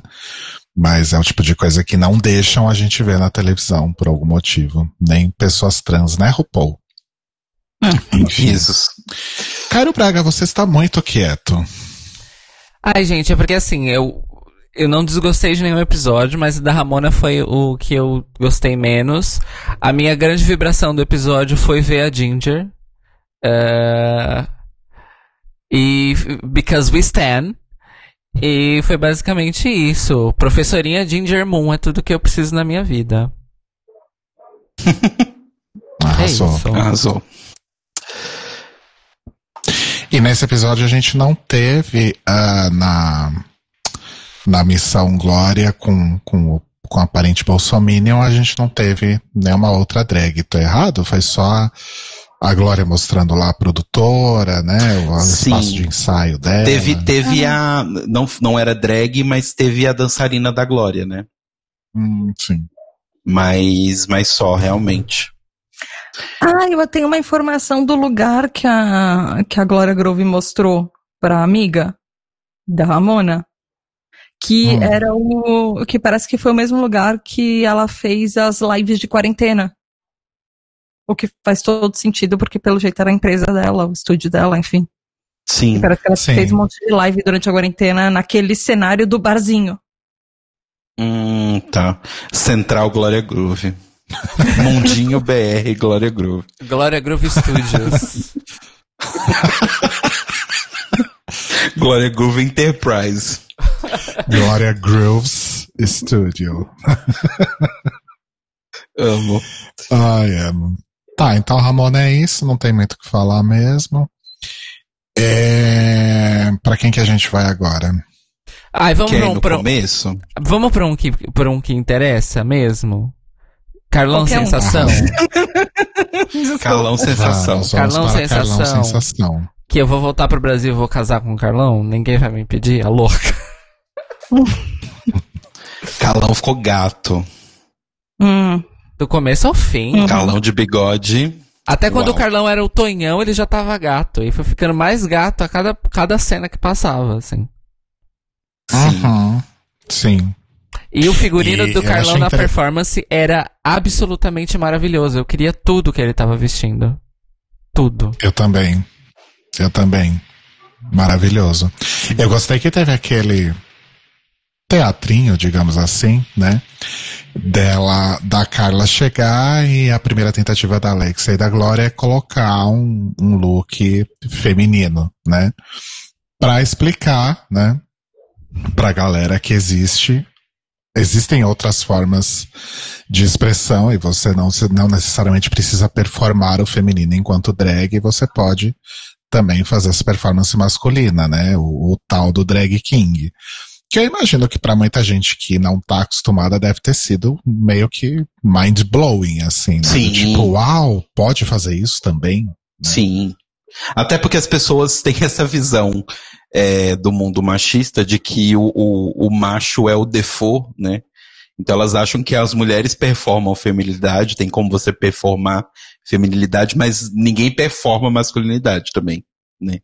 Então, isso também é um momento educativo do tipo, olha só, você aí, dona de casa que tá assistindo, sabia que masculinidade também é uma performance? Vou te mostrar. Sim, foi muito bafo. E a, Glo- e a Alexia performando heterotop foi fantástico. Sim, gente, a Alexia, assim, eu amo Glória, mas a Alexia rouba a cena. Maravilhosa demais. Ela é simplesmente incrível. Os comentários, as caras. Até, eu acho que até pelo lance da experiência com a academia de drags, ela me parecia muito mais solta, assim, muito mais, não solta, vai, mas natural do que, do que a Glória em alguns momentos. Não, sei que ela tem a coisa do, do teatro. né? Bom, a, a é, ela Glória também é atriz, tem, isso né? conta A- muito. A, a Glória faz teatro musical e tal, mas é... me perdi. Mas a Alexia também tá nessa do, do, do teatro desde sempre, né? Então, Uhum. talvez pra ela seja natural isso, né? E, e, tipo, ela é aquilo, né? Quando a Sim. gente vê ela na noite, quando ela veio aqui conversar com a gente, ela é, ela é daquele jeito. É, eu acho que a, a questão realmente, igual eu tava falando da, da não naturalidade às vezes, foi mais principalmente nos momentos de confessionário delas, né? Que aí tinha aquela coisa que parecia que era muito uma fala decorada, sabe? E fala tipo, hum, ok. Uhum. E sobre o, o, o, o stand-up do Carlão, o que, que vocês acharam? Eu achei que foi curto. Eu, eu, eu, eu queria que tivesse mais stand-up. É, não tô Uhum. reclamando da performance de lésbica futurista, pois o mundo finalmente conhecerá a preciosidade que é lésbica futurista, este hino supremo. Ah, o mundo agora conhecerá o poder. Ouçam Gabino, ouçam Gabi nos streamings, gente. Deem stream pra GA31. Pois é, Gabi, maravilhosa, gênia. E. Enfim, Carlão maravilhoso demais. Eu achei muito legal essa, essa, essa ideia que, que a Carla tem do Carlão ser um veículo para o, o stand-up. Eh, e também fiquei feliz de saber que Carla é colega. Ela trabalha com audiovisual, ela trabalha com, com escrita, roteiro e produção e tal. E. Mas eu gostaria também de ter visto alguma coisa de instrumento. ahn, Hum, uhum. Porque ela, é- é- ela, ela toca o ukulele e o cavaquinho, a, a Carla. E eu gostaria de ver um, o, o Carlão em- em, ahn, incorporar isso, talvez na comédia, porque eu acho maravilhoso sempre música misturada com comédia. Mas também Carlão cantar, por que não? Carlão cantar também. É, Acho que ela toca instrumentos de percussão, não é? Pelo menos foi o que, É percussão? que apareceu no. Ai, gente, eu já me confundi um toda. pandeiro. Rolou um Ah, pandeiro, é. uma caixa, enfim. Tanto que ela e a namorada se conheceram num carnaval, as duas tocando. Isso. Ah, é carnaval. Eu achei tão verdade. fofo o casalzinho, elas namorada tão dela. lindas. É, a namorada dela também lindíssima. Ela é lindíssima, a namorada é lindíssima, olha. Tão bem. As duas estão muito bem. E fofíssima a namorada dela também. E. Ai, Sim. gente. eh, Vamos, eu vou deixar uma coisa já, já clara. Esse foi o meu episódio favorito. E eu acho que para mim, eu acho que foi o melhor episódio. Não só porque a Carla tá, mas porque eu acho que ela, a Carla e o Carlão deram material pro episódio ser o melhor episódio. Uhum. Mesmo porque eu acho que o conflito familiar dela também era o mais. o mais intransponível. Ah, porque o, o Com irmão. o irmão dela que claramente também tá com 17 com força. Ah, o irmão Foi. dela era o, o, o, o. Faria Limer. Era o. Como é que é a palavra, gente? Era a representação máxima do Faria Limer, né? Sim. Ah. Minha irmã pode ser lésbica, mas ela não pode ser, mas não pode ser masculinizada. É esse É, mesmo. exato. E aí eu adorei porque é, eles foram visitar a Mama Darling, que durante o dia é um executivo. ah, um executivo sênior, inclusive, ou seja, ele tem uma carreira longa numa, numa empresa aérea, que nós não vamos falar qual é. American Airlines. Filial brasileira da American Airlines. Ok, a Tata já sabe, então eu não queria dizer mais. É muito Cherokee. É muito Sherlock Holmes. É, e, e é como a, a Mama disse, ela já. Ela, ela usou o privilégio que ela tem pra introduzir isso na vida daquelas pessoas que trabalhavam com ela e que não faziam ideia de como era aquilo. É, e hoje ela às vezes vai trabalhar montada porque às vezes faz eventos da empresa e palestras tal montada de Mama Darling. E dava pra ver o real choque e surpresa do tipo, isso nunca havia passado pela cabeça do irmão da Carla que seria possível. E eu acho que foi, foi, um, foi uma das missões Glória que eu fiquei com muito medo de que ia dar errado. Eu acho que foi a única que eu achei que ia dar muito errado era essa. Sim. É, essa, essa ficou no, no- na beirola ali, né? Gente, É. eu imagino a, a Glória voltando pra casa depois de conversar com essas pessoas pensando, puta que pariu, onde eu me meti. Ah, não sei. É porque, é, enfim. Mas só, só voltando numa coisa que eu, eu, eu, eu puxei, mas eu não falei minha opinião. Sobre o, o, o stand-up do Carlão, já foi um grande, uma grande vitória pra mim, porque assim, normalmente stand-up me faz querer enfiar a cabeça dentro do sofá. Esse não me fez, o que já é um, um crescimento grande aí, dentro das estatísticas, porque eu não costumo gostar muito de stand-up, eu acho extremamente sem graça, mas E Ah, vale mencionar. Muito. Eu achei diferente que os outros. A maioria dos outros episódios foram a, a dublagem, sempre dublagem. E esse foi, pra mim, um dos mais diferentes. Porque eles Uhum. abriram uma possibilidade. Sei lá, pra mim eu queria. eh, Eu achei que o primeiro episódio tivesse uma grande. ah, eu, eu, eu entendo que no primeiro episódio eles mostraram é, uma, pra Paola uma nova perspectiva do que não só dar aula vestida de drag, como a arte drag dela ser pro- professor. É, e eu achei muito legal que pro Carlão eles trouxeram esse negócio de você quer, você é roteirista, você se sente confortável fazendo piada, legal, mas de repente para uma próxima temporada, sei lá, de repente trazem a Dimitra e falar, de repente você vai ser uma drag e vai fazer YouTube falando de política. E tudo bem, e acontece, sei lá. uhum. É, eu Sabe? concor- concordo Uhum. com a Tata. E, e- e- e gostaria apenas de ressaltar o fato que não citamos aqui ainda, que é o, o mentor convidado da- do Carlão foi Silvério Pereira, a.k.a. Lunga, matou pouco, hashtag Lunga matou pouco. E eu esqueci o nome da drag do Silvério. Alguém pode me lembrar? Gisele Almodóvar. Obrigado. E, e eu amei, amei a interação do Silvério com a Carla e as dicas que ele deu, porque, mais uma vez, uma pessoa que atua em cinema, em teatro, em TV e, e- faz performances drags, então eu gostei muito das dicas de palco que ele deu pra ela. Porque é umas coisas técnicas que às vezes a gente que assiste não, não faz ideia de como funcionam. E, e eu achei que. e- e- Claro que foi meu episódio favorito, né, gente? Mas eu achei que foi, foi uma das mentorias que eu mais aprendi, vamos dizer assim. E mais me surpreendi foi quando o Silvério. ah, além dele ser um, um amor e um ator maravilhoso, mas enfim, eu achei que ficou perfeito, assim, de terem chamado ele pra. pra, pra fazer a mentoria dela. Ah, o Ricardo Almeida acabou de dizer no chat que adora o Silvério, mas poderia ser um drag king de mentor.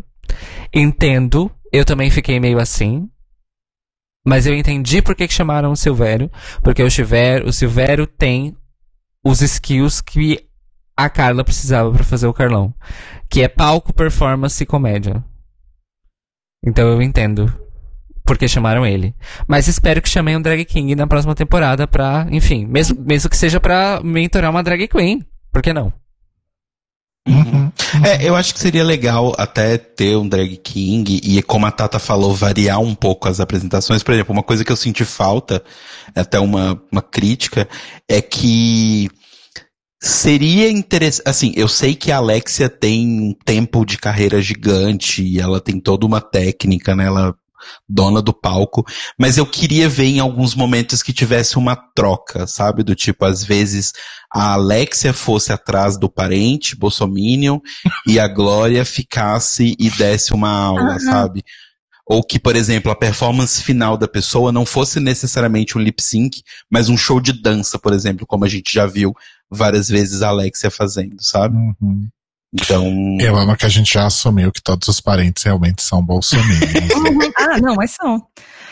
Mas e o momento do, do irmão da Carla derramando uma, uma lagriminha na apresentação, gente? Aquilo foi lindo. É, mas é o tipo de coisa que não dá pra comprar muito também, né? Ah, técnicas, Sei gente. Fica olhando direto pra luz sem piscar. Aí na hora que descer, um gente, ele não pouquinho tinha você já cara de passa quem o dedo sabia, pra nem sabia empurrar. fazer técnica. É, não, ele e todos os outros parentes, ou 90% dos parentes, tem cara de que espalha fake news do zap e acredita que a Terra é plana. Vai talvez não que a Terra é plana, mas, enfim, que vai.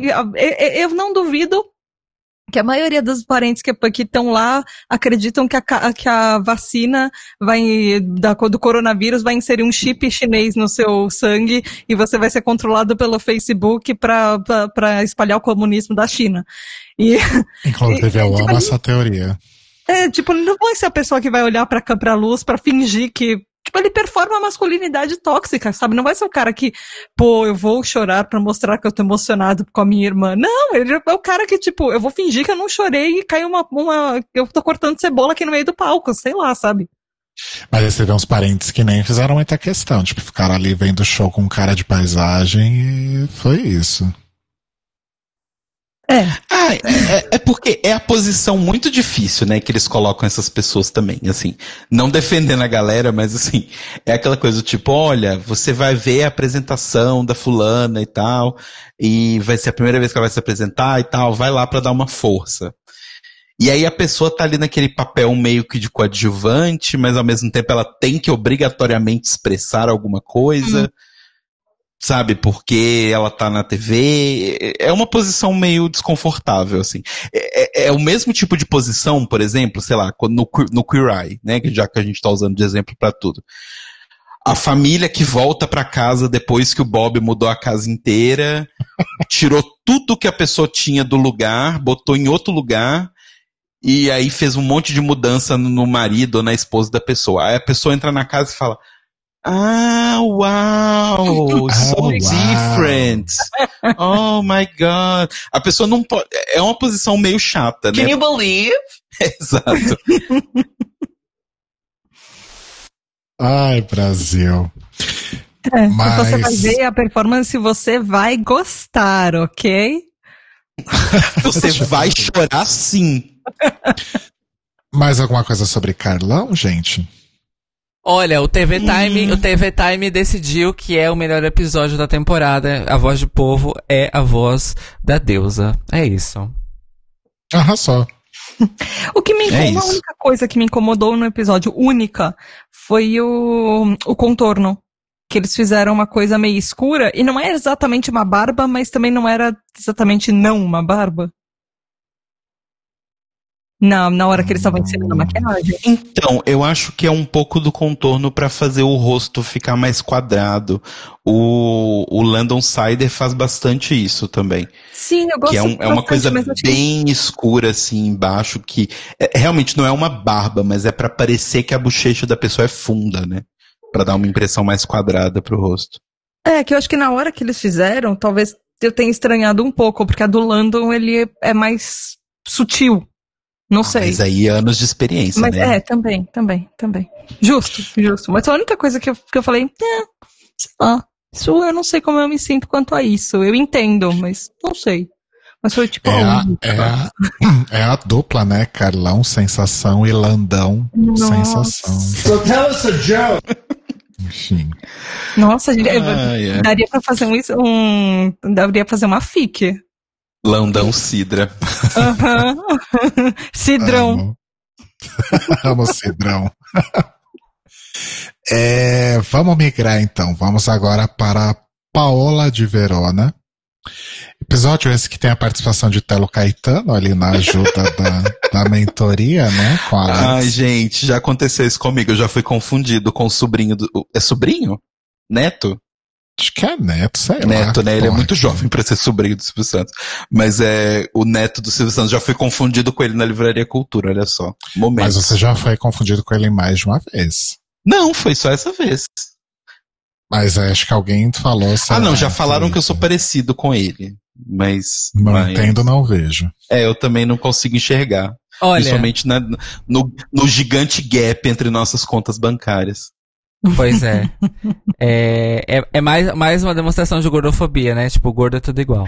É, Ah, tem go- você é gordo, tem barba, e se você for careca, você é a mesma pessoa. exato. Todas as pessoas do mundo. Exato. A Ginger Moon disse, só voltando rapidão em, em Carlão Sensação, a Ginger disse, mas não deu certo essa Make King não, também achei. Olha a Ginger Moon abrindo o jogo. Tô balançando meus peitos em homenagem a Ginger Moon.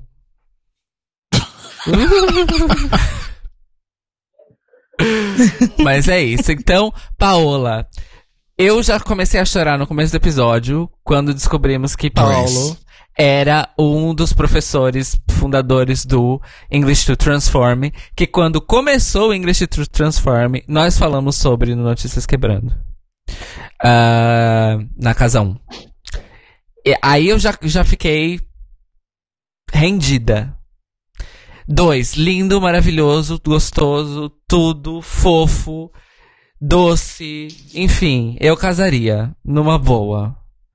Ah, e terceiro, eu acho que o resultado da mentoria e novamente não é eu entendo porque que eles ma- chamaram o Thiago para dar um bom exemplo de uma pessoa gorda que canta, dança, sapateia, atua, dá cambalhota, faz com- faz tudo e é gay. Eu, eu, eu entendo isso. Além das skills, claro. Porque não tem como negar. Afinal, o. O Thiago Abravanel tem uma formação triple threat igual a Glória Groove, né? De teatro musical e tudo mais. Ah, Uhum. e eu achei muito. E aí que vem, pra mim, um dos trunfos aí já da temporada toda. Várias questões que são problemáticas na feitura e na mensagem de vários outros reality shows envolvendo drag queens, no Nasce uma Rainha são endereçadas frontalmente. Então, fala-se sobre gordofobia no meio gay. Fala-se sobre ser uma pessoa negra e gay. Fala-se sobre ser masculina ou feminina. Fala-se sobre ser sapatã e, e- e ser queer e ser mulher. Fala-se sobre essas coisas todas. De maneira justamente a evitar que o programa trate o assunto de uma maneira problemática. E aí a gente vê como é simples, né? É só deixar as pessoas que estão ali se dispondo a participar do programa falarem sobre o assunto. Olha só. Uhum. Né, RuPaul? Que coisa simples, né? Que é superar essas, essas problemáticas para além da produção em si e estrutura.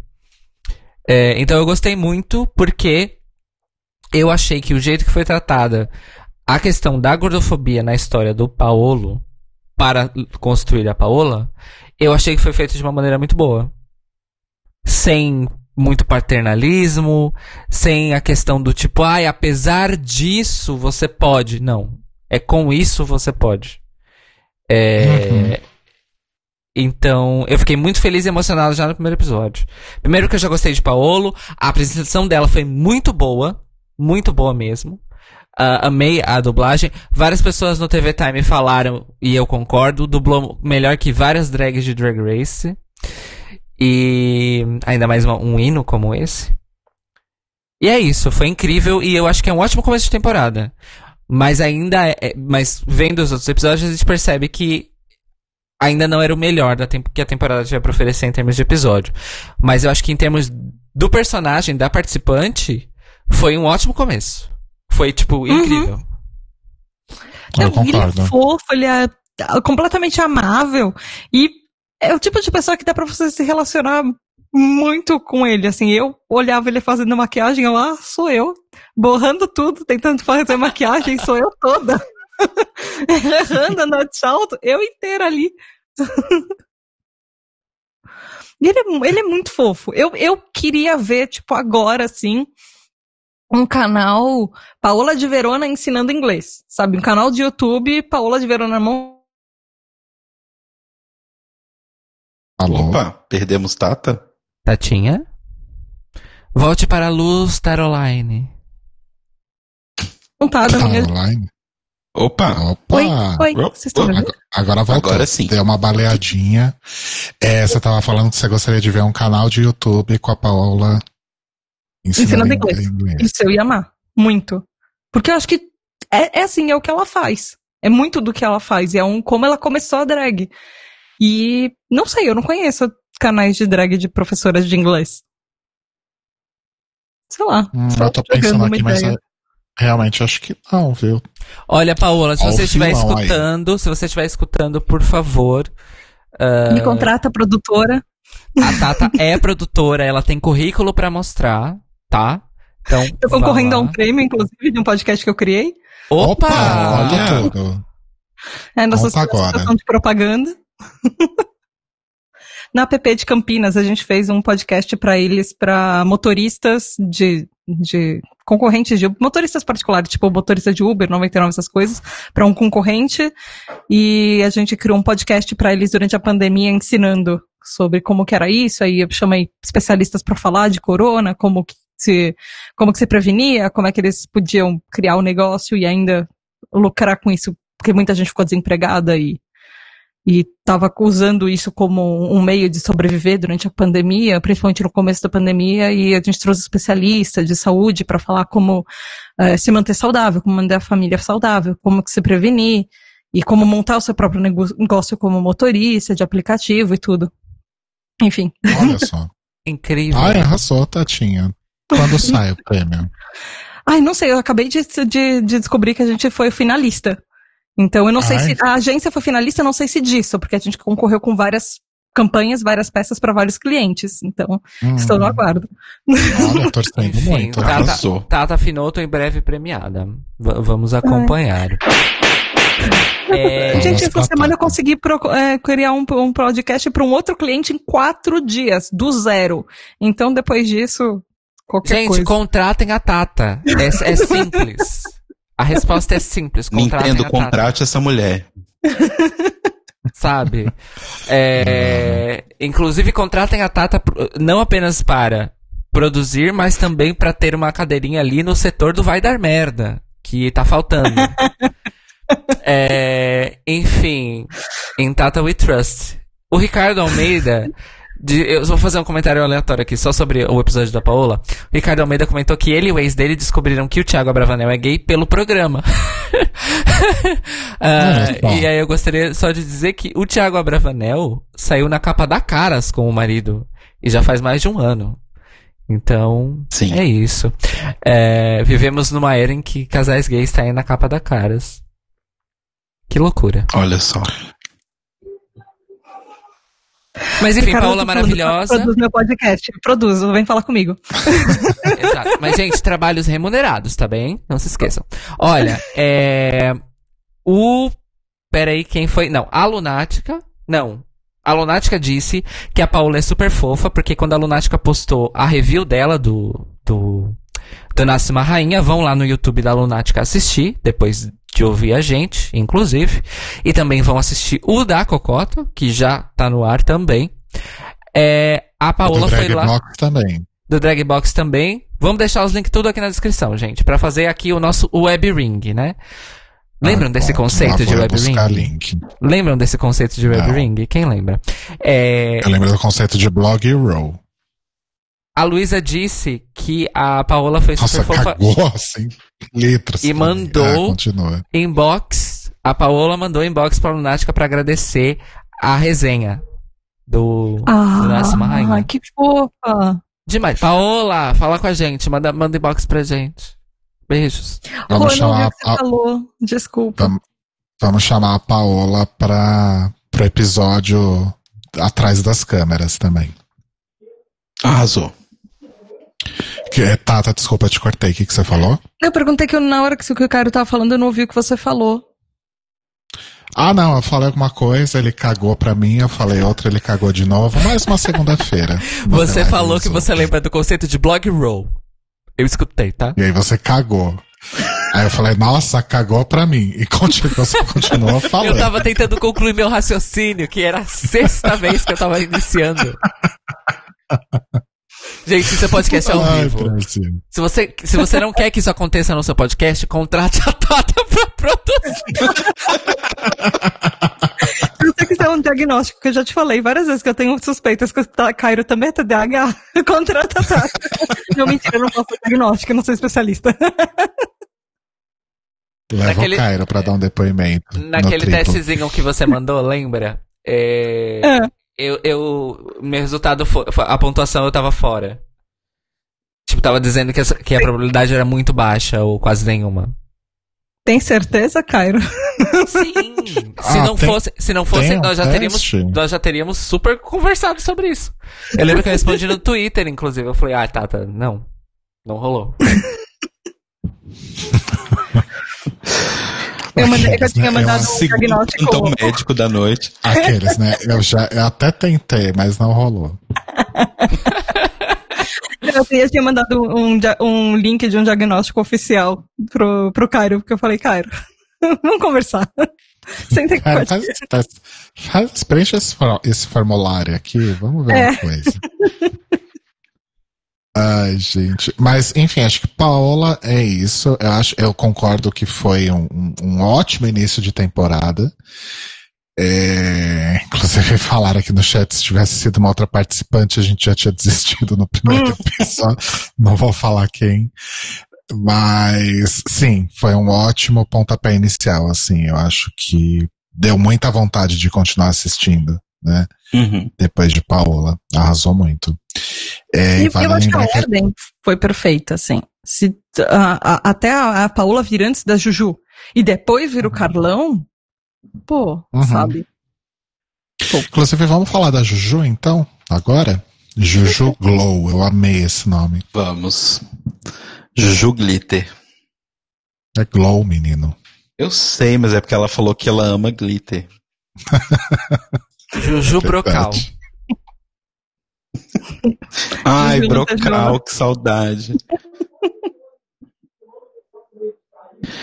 Que temos aí pra falar sobre Juju?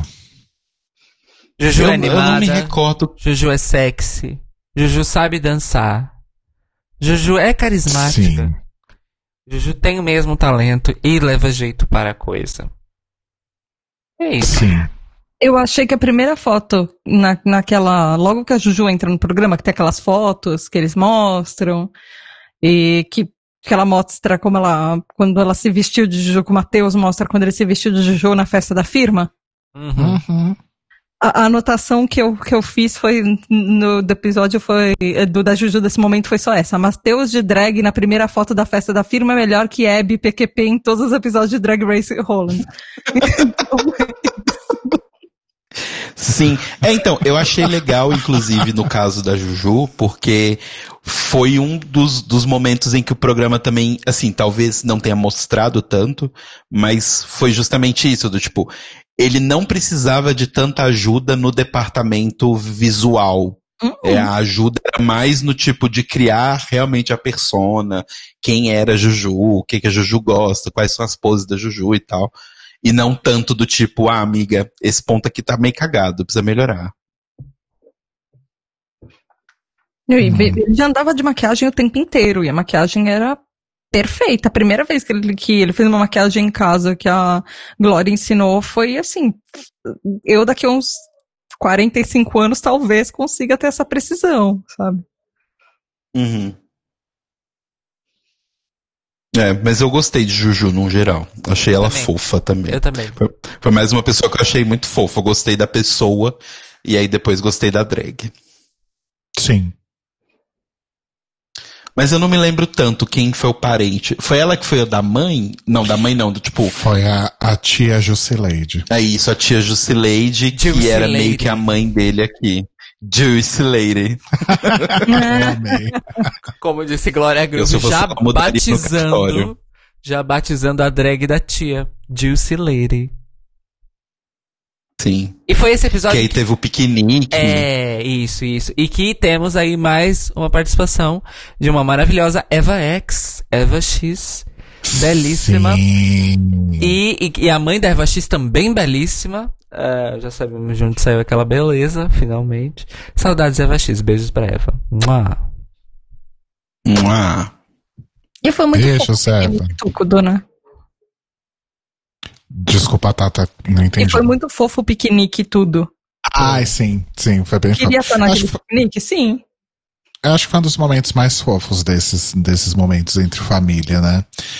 E vale lembrar que a mãe da Eva faz parte do Mães pela Diversidade, né? Uhum. Ah, sim. E foi legal também que deram esse highlight pra instituição e tal. Que é uma instituição super importante. É Mães pela Diversidade ou da Diversidade? Acho que- Pela. Acho ah, que tá, é pela, né? É, tinha escrito errado aqui, é pela. Eu só achei que naquele, naquele momento que eles trazem uma pessoa é, junto pra torcer na hora que tá ensaiando e tudo, eles trouxeram o amigo da Juju. O Juju chama Matheus e o amigo chama Matheus. Aí eles ficaram, o Matheus, que é amigo do Matheus, chegou pra apoiar o Matheus. Aí eu ficava assim, caraca, velho, coloca um apelido em um deles, fala um sobrenome, alguma coisa assim. Porque, tipo, o Matheus que é amigo do Matheus e veio apoiar o Matheus, que tá ajudando o Matheus, eu entendo pessoas que Sim. têm o mesmo nome, mas é difícil pra quem tá ouvindo. E o mais engraçado de tudo isso é que o nome da Alexia é Matheus também. Exato. Como esse plot twist. Ele é Mas acho fofo. que foi isso. É, ele é fofo, ele é legal, mas hum, assim, eu para mim o episódio um pouco da Juju talvez tenha um pouco o o mesmo problema entre aspas do episódio da Ramona, que é um episódio que tá no meio de dois episódios muito bons. Então a Juju Uhum. tá no meio da, da Paola e do Carlão, e a Ramona tá depois da- do Carlão, que foi fantástico, e antes da Indra. Então, pra mim, foram assim, eu gostei, mas comparado com a Paola foi mais fraco, e comparado com o Carlão não tem, não dá pra comparar. Mas é o que vocês Uhum. falaram, a Juju tava, veio praticamente pronta. Ela, Uhum. se jogasse ali, por exemplo, num, eh, numa academia de drags, ela daria pra competir. Ela, de todas elas, eu acho que dava, se jogasse em algum outro concurso de drag de concurso, eu acho que ela se sairia muito bem já. Sim, ótimo ponto. Uhum. Sim. Eu concordo, realmente acho que ela realmente tava. Talvez já tava num estágio um pouco mais. é, além do, do- da descoberta e da preparação, talvez, né? Uhum. É, ela inclusive foi uma das mais incisivas sobre o que ela queria, né? Do tipo assim, ah. Ela, ela sabia exatamente o que ela queria das coisas e tal. Então, realmente. Mas assim, é aquela coisa, né? Quem construiu aí o pessoal da, da boutique que construiu a edição final pensou nisso, obviamente, e talvez justamente por isso sanduicharam o episódio da Juju e da Ramona, né? Entre episódios que eles sabiam que ia dar um, um, um buzz maior e tal. Tem isso também. Uhum.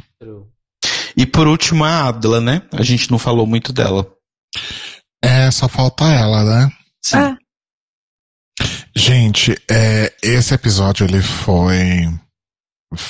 Acho que talvez tenha sido o episódio mais emocionante, assim. Primeiro que teve aquela música maravilhosa, né? Do.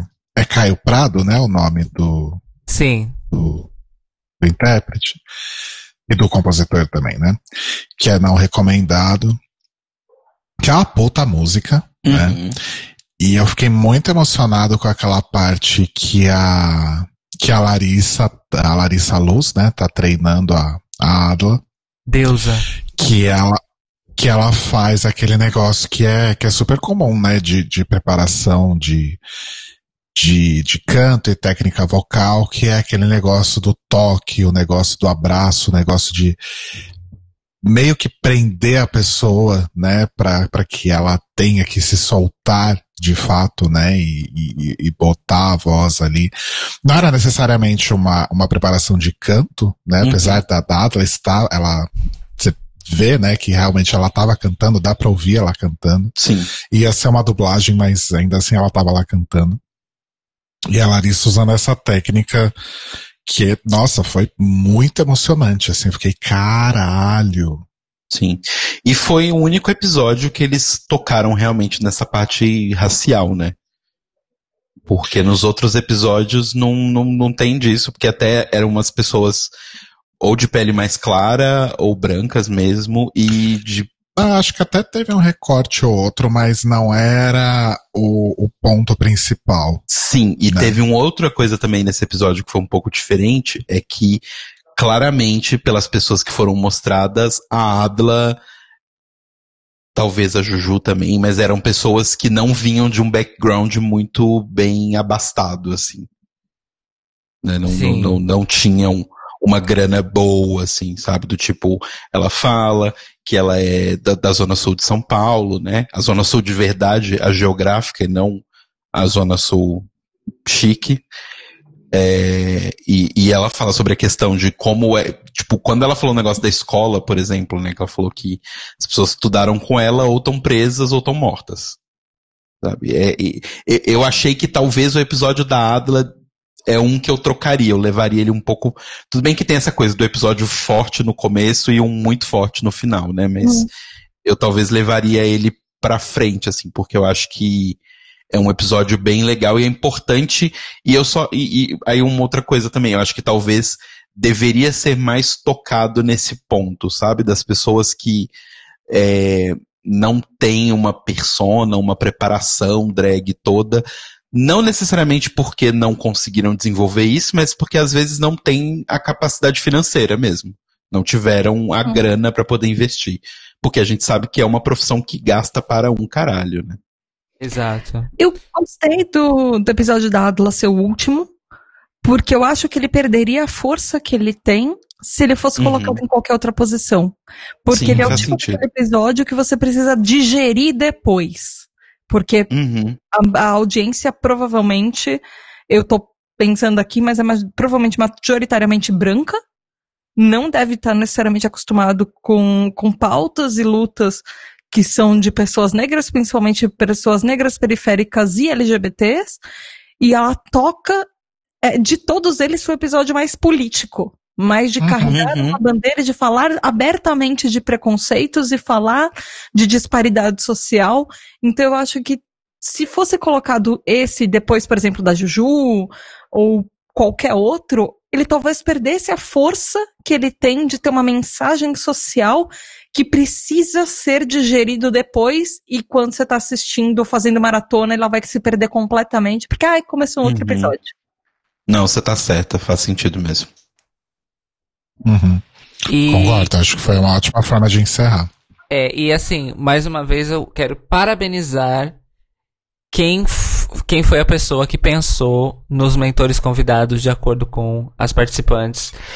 É, porque o combo Larissa Luz, que já é deusa, com Alexia Twister, o Matheus no caso ali, dando aquelas dicas de cena, porque a Larissa também é atriz, no caso, é, de teatro mesmo, raiz igual a Alexia. Aquele momento que elas estavam dando, fazendo aquele exemplo do exercício do, da palma, aquilo ali é uma mini Uhum. aula de teatro, gente. Elas estavam assim, do tipo, gato, você tem que se entregar. Se entrega. E elas estavam exemplificando. Pra mim, aquele segmento foi o melhor segmento do, do episódio além da apresentação, porque a apresentação é tipo é o auge. E eu digo, terminar a temporada nesta apresentação, eu acho que não, não tinha outra apresentação. Talvez a da Indra chegasse perto. Mas como a da Adla tem um peso político enorme, Uhum. e é frontal a mensagem, eu acho que essa performance pra terminar a temporada é perfeita. Ahn, E eu acho que ela foi muito bem na performance. E a Tata Sim. comentou conosco que ela respondeu, ela tá no TV Time e ela respondeu os comentários do pessoal. É, num- com o perfil de boy, o Marcos Miguel. Então, se você tem TV Time, vai lá no episódio 6, temporada 1 de Nasce uma Rainha e veja as respostas da Adla. Muito querida, muito maravilhosa. E. E pelo jeito ela é acessível. Eu fui Sim. olhar, eu, eu fiz a hashtag Nasce uma Rainha no Twitter e eu tava vendo que ela tá respondendo os tweets das pessoas de vez em quando. Então eu acho que ela é bem acessível pra, inclusive, vocês convidarem ela pra um próximo episódio. Eu gosto muito. Olha só. Gosto muito. Gosto muito. Se ela quiser me convidar para um encontro, eu também vou aceitar. Pois o boy, o boy mais lindo da temporada inteira só perde talvez pro Carlão Sensação. Mas o Carlão Sensação tem uma barba de glitter. Aí fica difícil competir. Can you believe?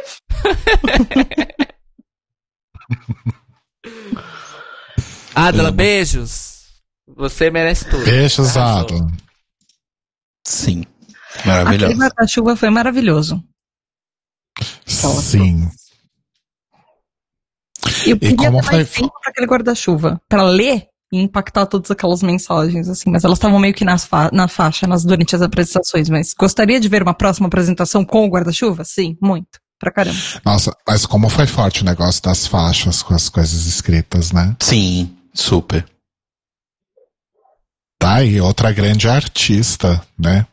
Eu olhei Além pra ela e gritei, artista! Além de Indra Cairo Braga, né? Adla também aí. Grande artista conceitual. E ouvintes, e ouvintes e ouvintas, procurem não recomendados. Ah, porque a canção é do Caio Prado tem uma versão que é só ele, que é a versão que a Adla performou. Mas tem a versão que é do, do grupo não recomendados, que é o Caio Prado mais três ou quatro ah, cantores gays também. E o arranjo vocal deles em grupo é belíssimo. E, enfim, procurem e escutem a música e prestem atenção na letra. É muito lindo mesmo. Uhum. Arrasou. Sim.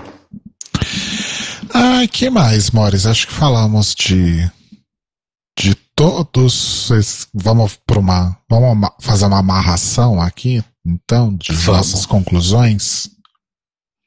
E nossas expectativas, talvez, até, né, para uma segunda Uhum. temporada. Sim. Sim. Tata, quer começar? Ah, eu quero ver mais. Eu espero que a Netflix não cancele. Torcendo desde já. E eu não sei, eu até tinha falado isso num grupo de apoiadores. Eu gostaria de acompanhar um pouco mais dessas histórias que a gente viu na primeira temporada. Eu sei que provavelmente não vai acontecer, mas toda vez que tem programas que alguém que mostra uma história de uma temporada e aí você larga a pessoa, eu gostaria de ver como algumas dessas dessas pessoas, algumas dessas drags evoluíram talvez na próxima temporada. É, como, o que, que elas descobriram que elas não descobriram durante o programa, como elas evoluíram, de repente até trazer de volta algumas drags para tutorar alguém na, ah, alguém na próxima temporada que tem um perfil parecido, ou falar, ah, minha experiência no programa foi essa, é, depois que eu saí do programa eu precisei fazer isso, isso, isso, ou eu tive esse caminho para me descobrir, ah, o que eu não aprendi aqui dentro, ah, de repente até apadrinhar, sei lá, ou, conhe ou de repente fazer um grande, algum episódio especial, sei lá, fazendo um grande mashup de todas elas, as seis da, dessa temporada e fazendo um show com as seis, ou se bem que elas são muito diferentes entre elas. Mas, sei lá, de repente colocar é, entre elas para interagir, mas eu gostaria muito de acompanhar o trabalho. Tipo aquele perfil do Vintage Drags, do, do Instagram, que eles pegam o começo das drags que a gente gosta, que a gente acompanha em RuPaul's Drag Race, super evoluídas, e aí pega uma foto lá de 1800 e bolinha de quando elas começaram falando, olha, você não era montada assim, você não era perfeita desse jeito, essa maquiagem borrada, olha como que você começou. E eu acho legal isso, sabe? A gente criou meio que um laço afetivo com algumas delas, ou com elas, enfim, de uma certa forma. E aí eu Uhum. penso assim, eu sei que não vai se acontecer, sei que não vai ser possível, as fics na minha cabeça são geralmente muito mais legais, mas é isso, eu gostaria de acompanhar.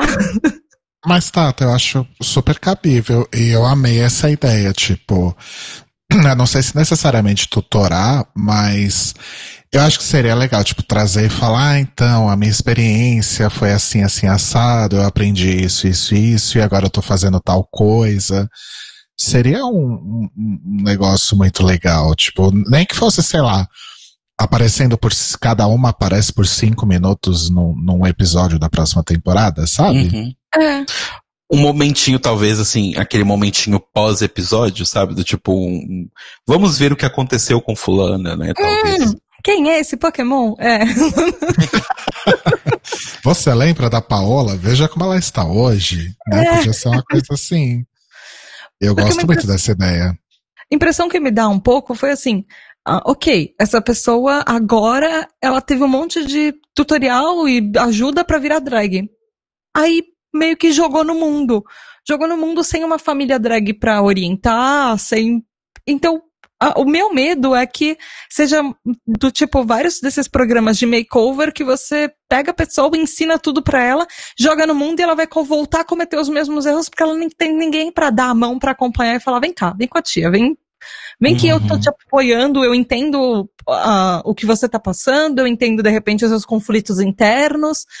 Então, de repente, até o programa criar essa família, como a impressão que eu tenho, é que vocês me passaram muito isso também, que Drácula faz muito mais do que Drag Race, por exemplo. Uhum, Uhum. uhum. Sim. Arrasou muito.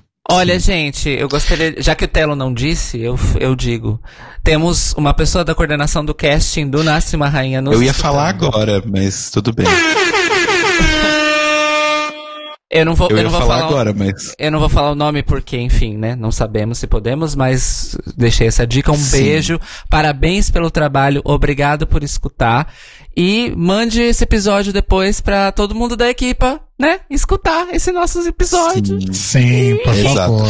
Inclusive, a pessoa falou aqui que as drags estão se chamando de, de irmãs. Na verdade, foi o Ricardo Almeida falou que elas estão se chamando de irmãs no, no Instagram. Ah, não, é a Lunática. Eu tô bem perdido aqui. Lunática falou que as participantes estão se chamando de irmãs nas redes sociais. Então, isso é uma dica também, gente. Mesmo que o programa não mostre, sigam elas nas redes sociais. Elas estão postando bastante coisa sobre como foi a trajetória, tem um monte de clipe, elas mostrando fotos delas montadas agora e tal. Isso tá bem legal. E também eh, a pessoa da produção, não vou falar o nome, falou que tá sendo muito legal porque elas estão sendo acompanhadas pela, pela Alexia e pela Glória Groove. Então, tipo, elas não estão necessariamente solo. A Alexia e, e a Glória estão acompanhando e tal. Isso é bem legal. Nossa, arrasou muito. Muito. Sim. Mas eu acho legal, sim, tipo, ter um momentinho que elas voltem. Inclusive, assim, eu fiquei até pensando isso. Se não estivéssemos nesse momento pandemia, né, seria muito incrível ter um show, sei lá, na Blue Space, sabe? Uma coisa bem bafo, assim. Que tivesse Alexia, Glória e a seis performando, sabe? Seria muito incrível. Talvez até isso fosse uma ideia na época. É, mas aí sabemos. questão de pandemia, né? Infelizmente. Mas sério, muito, muito, muito, muito, muito legal mesmo. Sobre a minha, minha opinião, assim, eu também amei o programa, achei muito legal. E as minhas sugestões, e assim, o que eu quero ver mais na- numa próxima temporada, eu acho que é mais um revezamento maior entre Alexia e Glória, do tipo, eu também queria ver a Alexia puxando esse lado mais humano, conversando com as famílias e tal. É, e talvez a Glória ajudando mais na preparação. Eu acho que aí vai depender muito Hum. do que a drag quer fazer. E eu acho que também, talvez, agora que a gente já apresentou a, a forma de apresentação drag mais conhecida do grande público, que é a dublagem, eu acho que seria legal a gente abrir um pouco esse, esse horizonte, tipo foi feito com o Carlão, sabe? Do tipo, mostrar performances que são, às vezes, só de comédia, ou performances só de dança, ou performances realmente interpretativas, ou como a Tata comentou, por exemplo, uma drag que quer virar youtuber de culinária. Sei lá, sabe? E, É. e ter essa, Nossa, essa é amplitude, legal. assim. Uhum. Eu acho que isso seria muito legal e mostraria uma coisa que eu acho que o Brasil tem de uma forma muito especial, que é a pluralidade que a gente tem de performances drag, assim, sabe? Então a gente tem dançarinas, a gente tem cantoras, a gente tem é, humoristas, a gente tem de tudo, sabe? Então eu acho que seria muito legal a gente mostrar essa amplitude que a gente tem no nosso elenco de drags daqui. Mas, assim, só continua porque tá sucesso. Espero que não demore um ano pra próxima temporada. Eu também quero uma temporada nova logo, logo, logo. Se der, tomara que role, né? Que, que a Netflix dê um budget aí pra mais episódios também. Ai, pelo amor de. Deus, Netflix. E a- acho válido essa coisa de diversificar um pouco mais os talentos e os tipos de performance. Mas, ah, eventualmente acho válido também introduzir um twistzinho aqui, outro ali, para para né, trazer um pouco mais da dinâmica, né, além da, da que já tem. Mas eu acho que o grande mérito de Nasce uma Rainha é justamente poder trazer para a audiência aqui no Brasil é, um formato que realmente é muito mais, e, e, fica muito, isso é muito evidente, é muito mais focado realmente em mostrar talentos e lapidar uhum. talentos do que botar drag para brigar. Do que fazer rinha de né? drag. Como a gente está tão acostumado a ver aí em outros formatos. Então, vida longa pro Nasce uma Rainha, que foi incrível. Muito mais gostoso ver drags se ajudando, que é a relação mais real, do que ver drags querendo apunhalar umas outras pelas costas. Né? Nossa. E traz sim. mais mulher também, por favor. Boa, Tata. Inclusive mulheres fazendo drag queen também. Sim, e, tra e, e travestis, e, e, e, pessoas trans também, e pessoas não binárias fazendo drags diferentes, que não tem, que de repente não uhum. tem essa, eh, que escolher entre ser um king ou uma queen, pode ser como a própria Indra falou, um monstro, alguma coisa ali, hum, uma coisa não definida, um camaleão, alguma coisa assim, é muito interessante ver. exatamente o que vocês falaram, a gente é tão riquíssimo de arte e de, de drag, de tipos diferentes aqui. E eu acho que isso é uma das coisas legais do programa, que eles trazem um pouco disso que a gente não vê tanto lá fora, ou quase não vê lá fora. Uhum.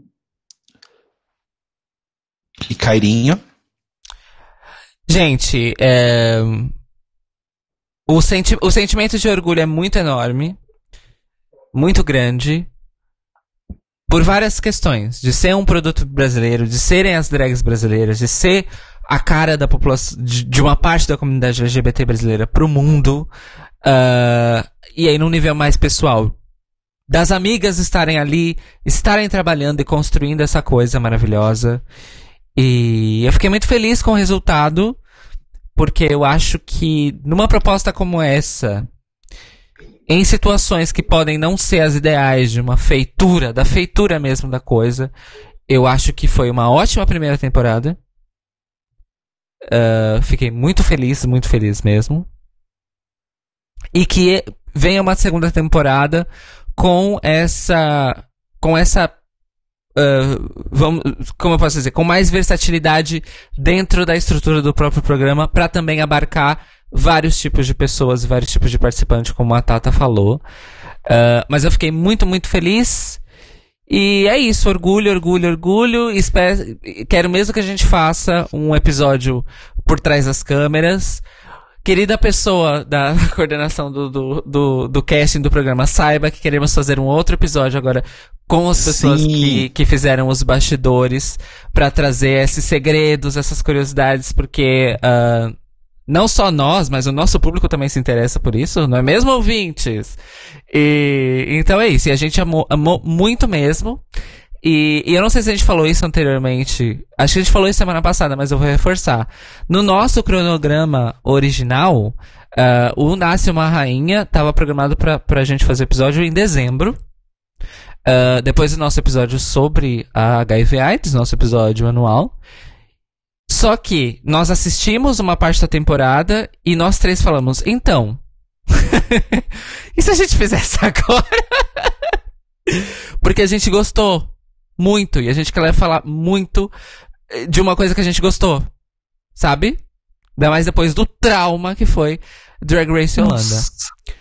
É... Nossa. E a gente... Inclusive, que mudança de ares, né? Semana Não passada é? a gente tava aqui torcendo o pescoço por causa de Drag Race Holanda e teve a oportunidade de falar de uma coisa legal essa semana. Né? Pois é, é. Eu acho, então eu acho que assim, menos formato Drag Race, mais coisas desse tipo, como também aquele We're Here com a Shangela Erika e a Bob, ou como Drag SOS que fizeram com a, a Family Gorgeous no Reino Unido, sabe? Mais coisas assim. É, a gente gosta de competição, é. mas se for para ter competição de drag, é necessário um novo formato que não seja Drag Race. É, enfim, essa é a minha mensagem. Eu tô Outra pensando, coisa... eu tava pensando uma coisa aqui. A Netflix, eh, talvez provavelmente não seja, provavelmente é tipo, especulação da minha cabeça, mas a Netflix já aconteceu antes de ter temporadas curtas por algum motivo e eles chegarem com um programa tipo parte 2. Na minha cabeça não é tão longe disso acontecer, porque foram só seis episódios. De repente tem mais parte 2 com mais seis, e aí eles lançam depois ano que vem, ou de, daqui, um, sei lá, de, ano, ano que vem eles lançam uma parte 2 e daqui em 2022 lançam uma segunda temporada com de repente 12 episódios. Sei lá, na minha cabeça, só jogando a é, ideia no ar assim. Eu acho que é muito comum na Netflix, é, principalmente produções locais, quando eu digo locais, é produções não nos Estados Unidos. É, a primeira temporada sempre acaba sendo um pouco mais curta, né? Tipo um beta teste. Ou assim. até formato também, porque o Queer Eye, a primeira temporada é curta também, são seis episódios, se eu não me engano. Ah, sim. É, acho que é tipo, é tipo teste, né? Se, se virar e renova com mais episódios, tomara. Sim. É, é e se renovar com mais episódios e mais grana, aí dá pra fazer desse jeito, né? De gravar 12 episódios, lança 6, depois lança 6. E, gente, é uma, uma coisa muito séria agora. É muito importante a gente continuar divulgando e enaltecendo muito. Exato. Nasce uma rainha, principalmente por ser um produto uh, LGBT num, num serviço de streaming tão grande como a Netflix é hoje, né? Porque, infelizmente, a gente já teve casos aí de produções LGBT uh, que não acabaram não vingando, acabaram não indo para frente, não foram renovadas, uh, por falta de apoio mesmo, né? E aí a gente sabe que a gente vive num país que já era um país extremamente conservador e agora a coisa está ficando muito pior. Então eu acho que é muito importante a gente divulgar, enaltecer e levar esse tipo de produto para mais gente, para que mais gente conheça, para que mais gente veja, goste, para a gente não correr o risco de acontecer algo como aconteceu com Super Drags, por exemplo, uhum. né?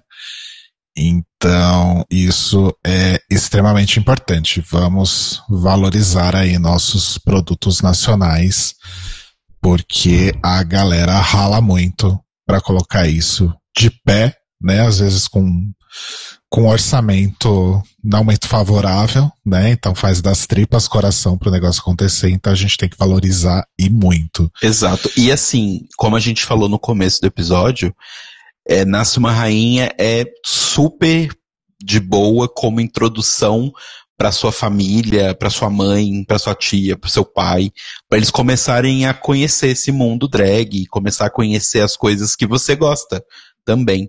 Então, ao invés de apresentar o Drag Grace, apresenta Nasce uma Rainha. Eles já conhecem um lado mais tenro, mais legal do que é esse universo, e aí depois vocês introduzem eles na rainha. Ou nem, né? Ou nem. É um lado menos shade também. É, um lado realmente que é uma profissão, que são profissionais trabalhando e não pessoas doidas querendo matar umas às outras, né? É. Que não necessariamente é culpa delas, né, gente? Não, não é, mas assim, é construído para que seja mostrado assim, né? Pois o, é. O, o, e nós tivemos aqui a confirmação pelo membro da equipe de 45% da equipe era composta de pessoas LGBT. Dá para aumentar, dá para chegar mais perto do 100%. Bora. Eu sou dessas. Sim. Eu acho que podia contratar vocês três de consultores também. Super acho. A louca. Vai não, ter um segmento igual o podcast da RuPaul das finais de Drag Race. Só que aí vai ser o The Library Os, micro... Os microfones tudo desligado, a gente num ambiente sem acústica. Vai ser ótimo. Exato. O podcast nunca é lançado depois. Ai, Mas eu não. acho. Uma música do Rodrigo pra, pra dublar, eu ia amar. Por que não? Gosto sim. É, mas se vocês Ai, quiserem contratar sei, a gente pra ser o podcast oficial do Nasce uma Rainha, eu não vou reclamar. Enfim. Nossa, Sim. não mesmo. Podemos Sim. fazer, inclusive, cobertura episódio a episódio. Nossa, Só muito. jogando aí pro ar, hein? Jogando pro universo pra ver se o universo retorna. Nós temos vergonha? Não temos, porque se, sem vergonha é que nós chegamos onde nós estamos. Beijos. Exatamente. Cinco anos sem vergonha na cara nos levou até esse ponto. Eu acho que dava pra trocar cobertura episódio por episódio da, de Nasce uma Rainha por uma temporada inteira de Drag, drag Race Holanda. Nossa, mas aí eu troco. Não tem nem comparação. Nossa, gente. Ai, mas tá no passado. É, vamos. é, a gente tem e-mail, alguma coisa? Cê- A gente cê- tem só uma mensagem, não precisa nem fazer a transição. Ok. Eu faço, eu faço na voz. Uh, uh, girl, wait a minute, Mr. Postman. Ok. Bom, a gente teve uma mensagem do Vinícius Azolin, Foi melhor que a vinheta, inclusive. parabenizando a gente pela edição Obrigado pela parte especial que me toca. do Notícias. Parabenizando Oh, a gente. Oh, meu Deus, deixa eu ler o e-mail do Vinícius. Falando que ele adorou a edição especial do Notícias Quebrando de 100 episódios e deu uns parabéns pra gente. Obrigado, Vini. Obrigado. Um beijão pra Vini. você. Vini, Vini tava no Ah. chat, não tava? Acho que o Vini Não. ainda tá no chat. Vini Azolin, Acho que ele já se foi. se- se acuse, Se estiver aí, um beijo. Se não estiver, mais beijos ainda. Ricardo Almeida falou, Rodrigo, depois que virou cantor, quer cantar em todo lugar. Como diria a Maísa, meu bem, eu sou uma cantora. Meu querido, eu sou cantora. Arrasou. Então lá, vamos transicionar pro transição final? final. Vamos transicionar para o final.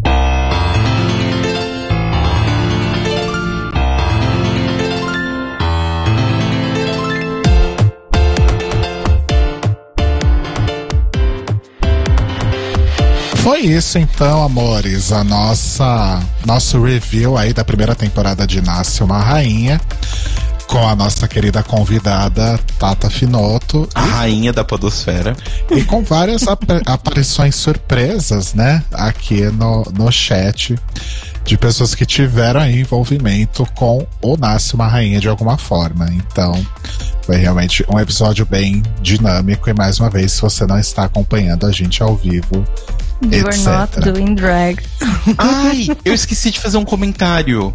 Hum. Mas é rapidão. No episódio da Adla, quando falaram do negócio da make do nariz, de afinar, na hora eu lembrei de Mamãe Cocota Monteiro. Inclusive, Dakota já falou várias vezes sobre isso, de afinar nariz e tal. É, eu recomendo que vocês vão procurar o conteúdo dela sobre. Olha, ótimo ponto. Arrasou. Foi isso? Foi isso. eu tinha esquecido de fazer esse comentário, esse gancho. Não, mas arrasou muito. Foi, foi bem importante esse ponto. Tata Finoto. Oi. Meu amor, brigadíssimo. Brigadíssimo por você estar aqui. Quase nosso elenco fixo, já, né? Quero. Inclu- Inclusive, a sorte te favorece, né? Até quando tem sorteio, você ganha. E vem aqui fazer com a gente. Então, arrasou muito, meu amor. Obrigado mais uma vez. Oh. Por mais uma participação. Boa! Mais uma participação incrível. Me enrolei aqui. Tô louca, é labirintite. Não, gente, eu Obrigado, amo meu vocês, vocês sabem disso. tipo, vocês. eh, Se, se não tivesse coronavírus, vocês seriam as pessoas que eu, eu queria muito que morassem aqui na minha casinha, de verdade. Já quero, que sua casa é tudo. Não, tanto, tanto que eu nem. Eu. No começo do ano, eu, eu nem estreiei a casa, eu já chamei vocês pra vir pra cá. Antes de eu morar aqui, eu já chamei vocês pra conhecerem a casa. Eu não tava nem morando aqui ainda. Mas, de verdade, eu amo muito vocês, vocês são maravilhosos. E eu sinto muita falta de vocês da quarentena. E obrigada pelo convite. Eu fiquei muito, muito, muito feliz no- quando eu vi a mensagem que eu tinha sido sorteada. Sejam apoiadores, sério, é o melhor grupo e melhor podcast, sejam apoiadores, porque vale muito a pena e apoiem seu produtor de conteúdo local favorito, porque a gente precisa muito desse apoio. Arrasou. E apoiem suas locais rainhas também. Sim, sim, sim, sim. E Arrasou, meus meu amor. contatos. Merchan. Isso, obrigada. Ah, se vocês quiserem me ouvir, falando mais sobre o cérebro, dando uma palhinha do que eu dei aqui, mas falando mais sobre o cérebro, funcionamento cerebral e transtorno de déficit de atenção e hiperatividade. E de repente você é uma pessoa hiperativa, impulsiva, desatenta e tem um monte de coisa na cabeça ao mesmo tempo.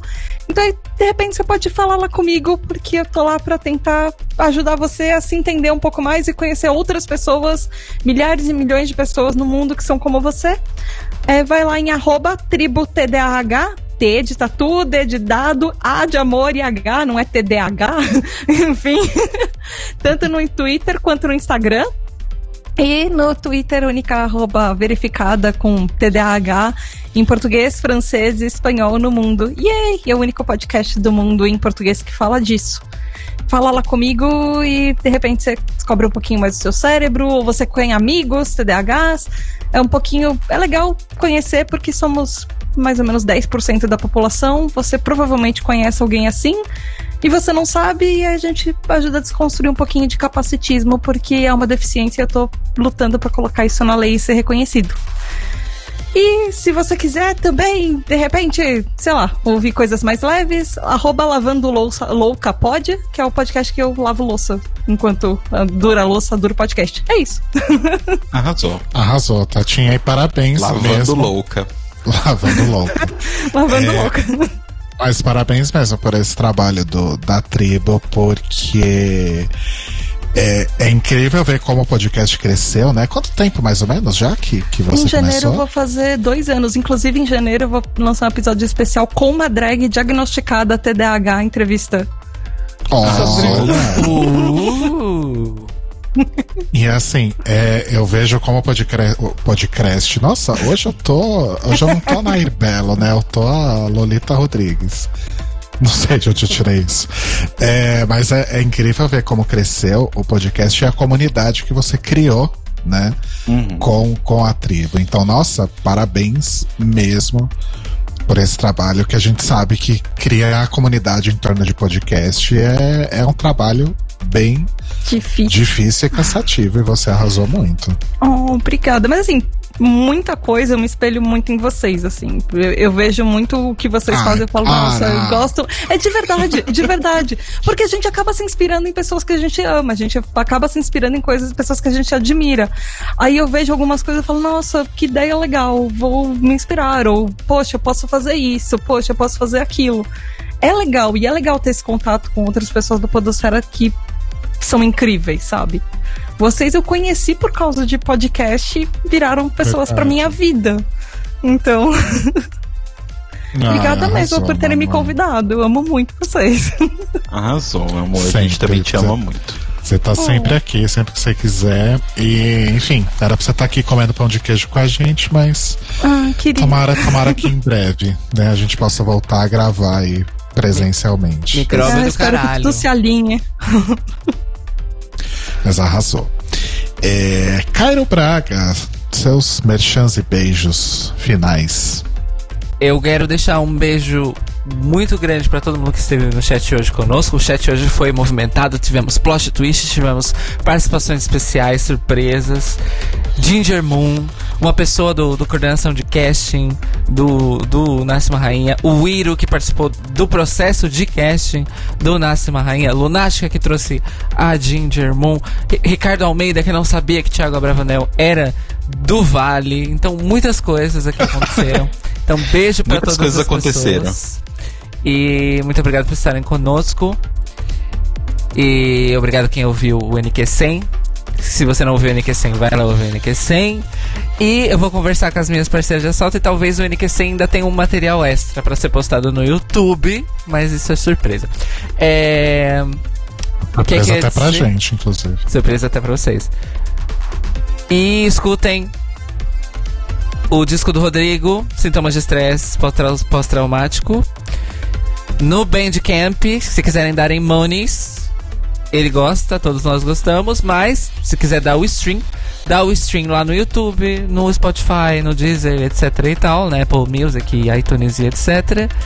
É, e sigam o Demais de Milk nas redes sociais. E no meu caso, arroba Braga no- em todas as redes sociais. Venham para o Fedverso, larguem as redes sociais corporativas, venham para a internet aberta, livre e descentralizada. Eu estou em queer.party barra arroba Cairo Braga e patreon.com barra Cairo Braga para também contribuir com a minha arte e a partir de um euro. É isso, beijos. Arrasou. É, escutem a disco do Rodrigo, né? Mild Milk. Disco se chama Sintomas de Estresse Pós-Traumático. É, nos streamings e no Bandcamp, mildmilk.bandcamp.com e sigam ele também. Eu, no caso, arroba TheMildMilk no Instagram e no Twitter. E procurem também nos streamings e em cairobraga.bandcamp.com a obra musical de Cairo Braga, este artista, né, que deu essa palhinha aí no Nasce uma Rainha, cantando Vaca Profana. E, enfim, que apoiem Cairo Braga lá no Patreon. Adorando essa divulgação cruzada, menina. A gente tá arrasando. A união faz a força. É isso aí. Bom, eu, eu não tenho uma divulgação cruzada, porque né, eu, Mas eu a não gente faço pode, nada mas a da gente minha pode vida. cruzar com você, se for o caso. Olha, mas eu não, tenho, não faço nada da minha vida artisticamente, mas escutem, Mentira. deem streams nas lendas Cairo Braga e The Mild Milk, né? Procurem lá Mild Milk ou Cairo Braga nos seus streams preferidos, mas de preferência no YouTube. Cairo deu essa dica aí, parece que o YouTube tem um, um retorno um pouco melhor. E comprem as músicas também no Bandcamp. E caso vocês queiram me seguir, entre lá nas redes, Telo Caeto em tudo. E é isso. E você é um artista, sim, nem vem. É, Um artista dos games, do design gráfico. ok. Ganhou M até. Sim. Ok.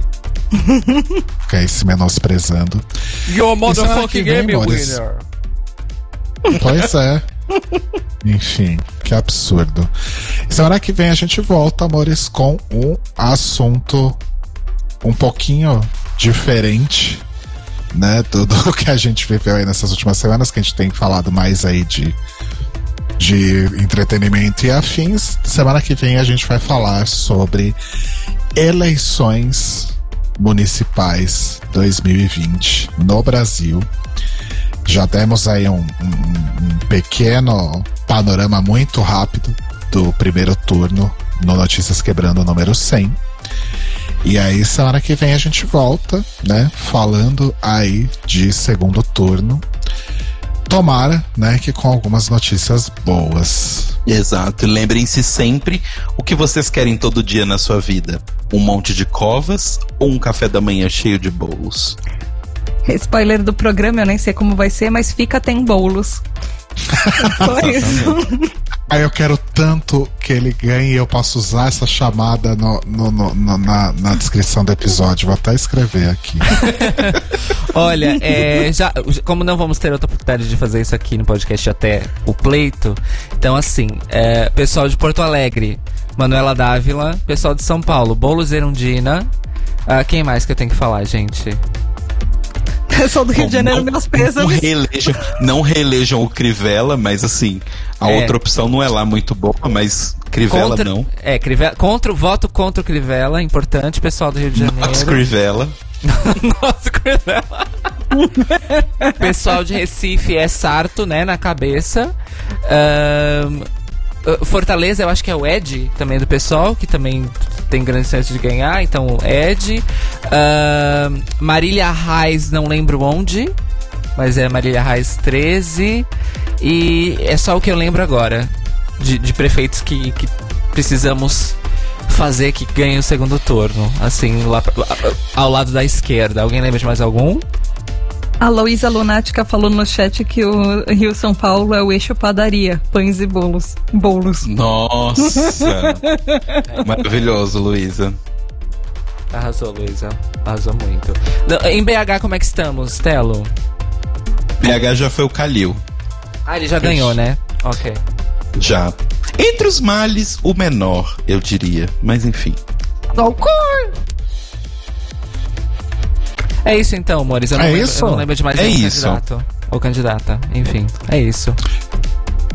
Mas enfim, de vocês já aí de outras cidades que nós não mencionamos, a gente se você é ouvinte do The Libraries Open, a gente acha que você sabe o que fazer. Exato. É, não vote em pastor, não vote em polícia, não vote em empresário. Nem Sempre que pastor, nem nada do tipo. É, sempre que possível à esquerda. Sempre que possível. No caso do Rio de Janeiro, Mantenha a es- é, no caso do Rio de Janeiro, a opção é a direita menos extrema. Ai, que difícil. Como diz o, o metrô de São Paulo, deixa a esquerda Deixa a livre. esquerda livre, exatamente. Outro ótimo título para o episódio de semana que vem. Deixa eu anotar Anota aqui aí também. também. É isso, vamos? Vamos. que já tá tarde, gente. Tem Então que tá. Deixar Mua. a Tata aí dormir. Beijo, gente. Beijo. Beijos, Maurício. Tatinha. Obrigado de novo. Ai, eu que agradeço. Beijos. Beijos, amores. Beijos. Convidem sempre, amores. eu quero. Vão Até semana votar. que vem. E por favor, mal na consciência e dedo no, nos, No nos botão certo da urna. dedo no bolos, boa. Beijo. Beijos. Esses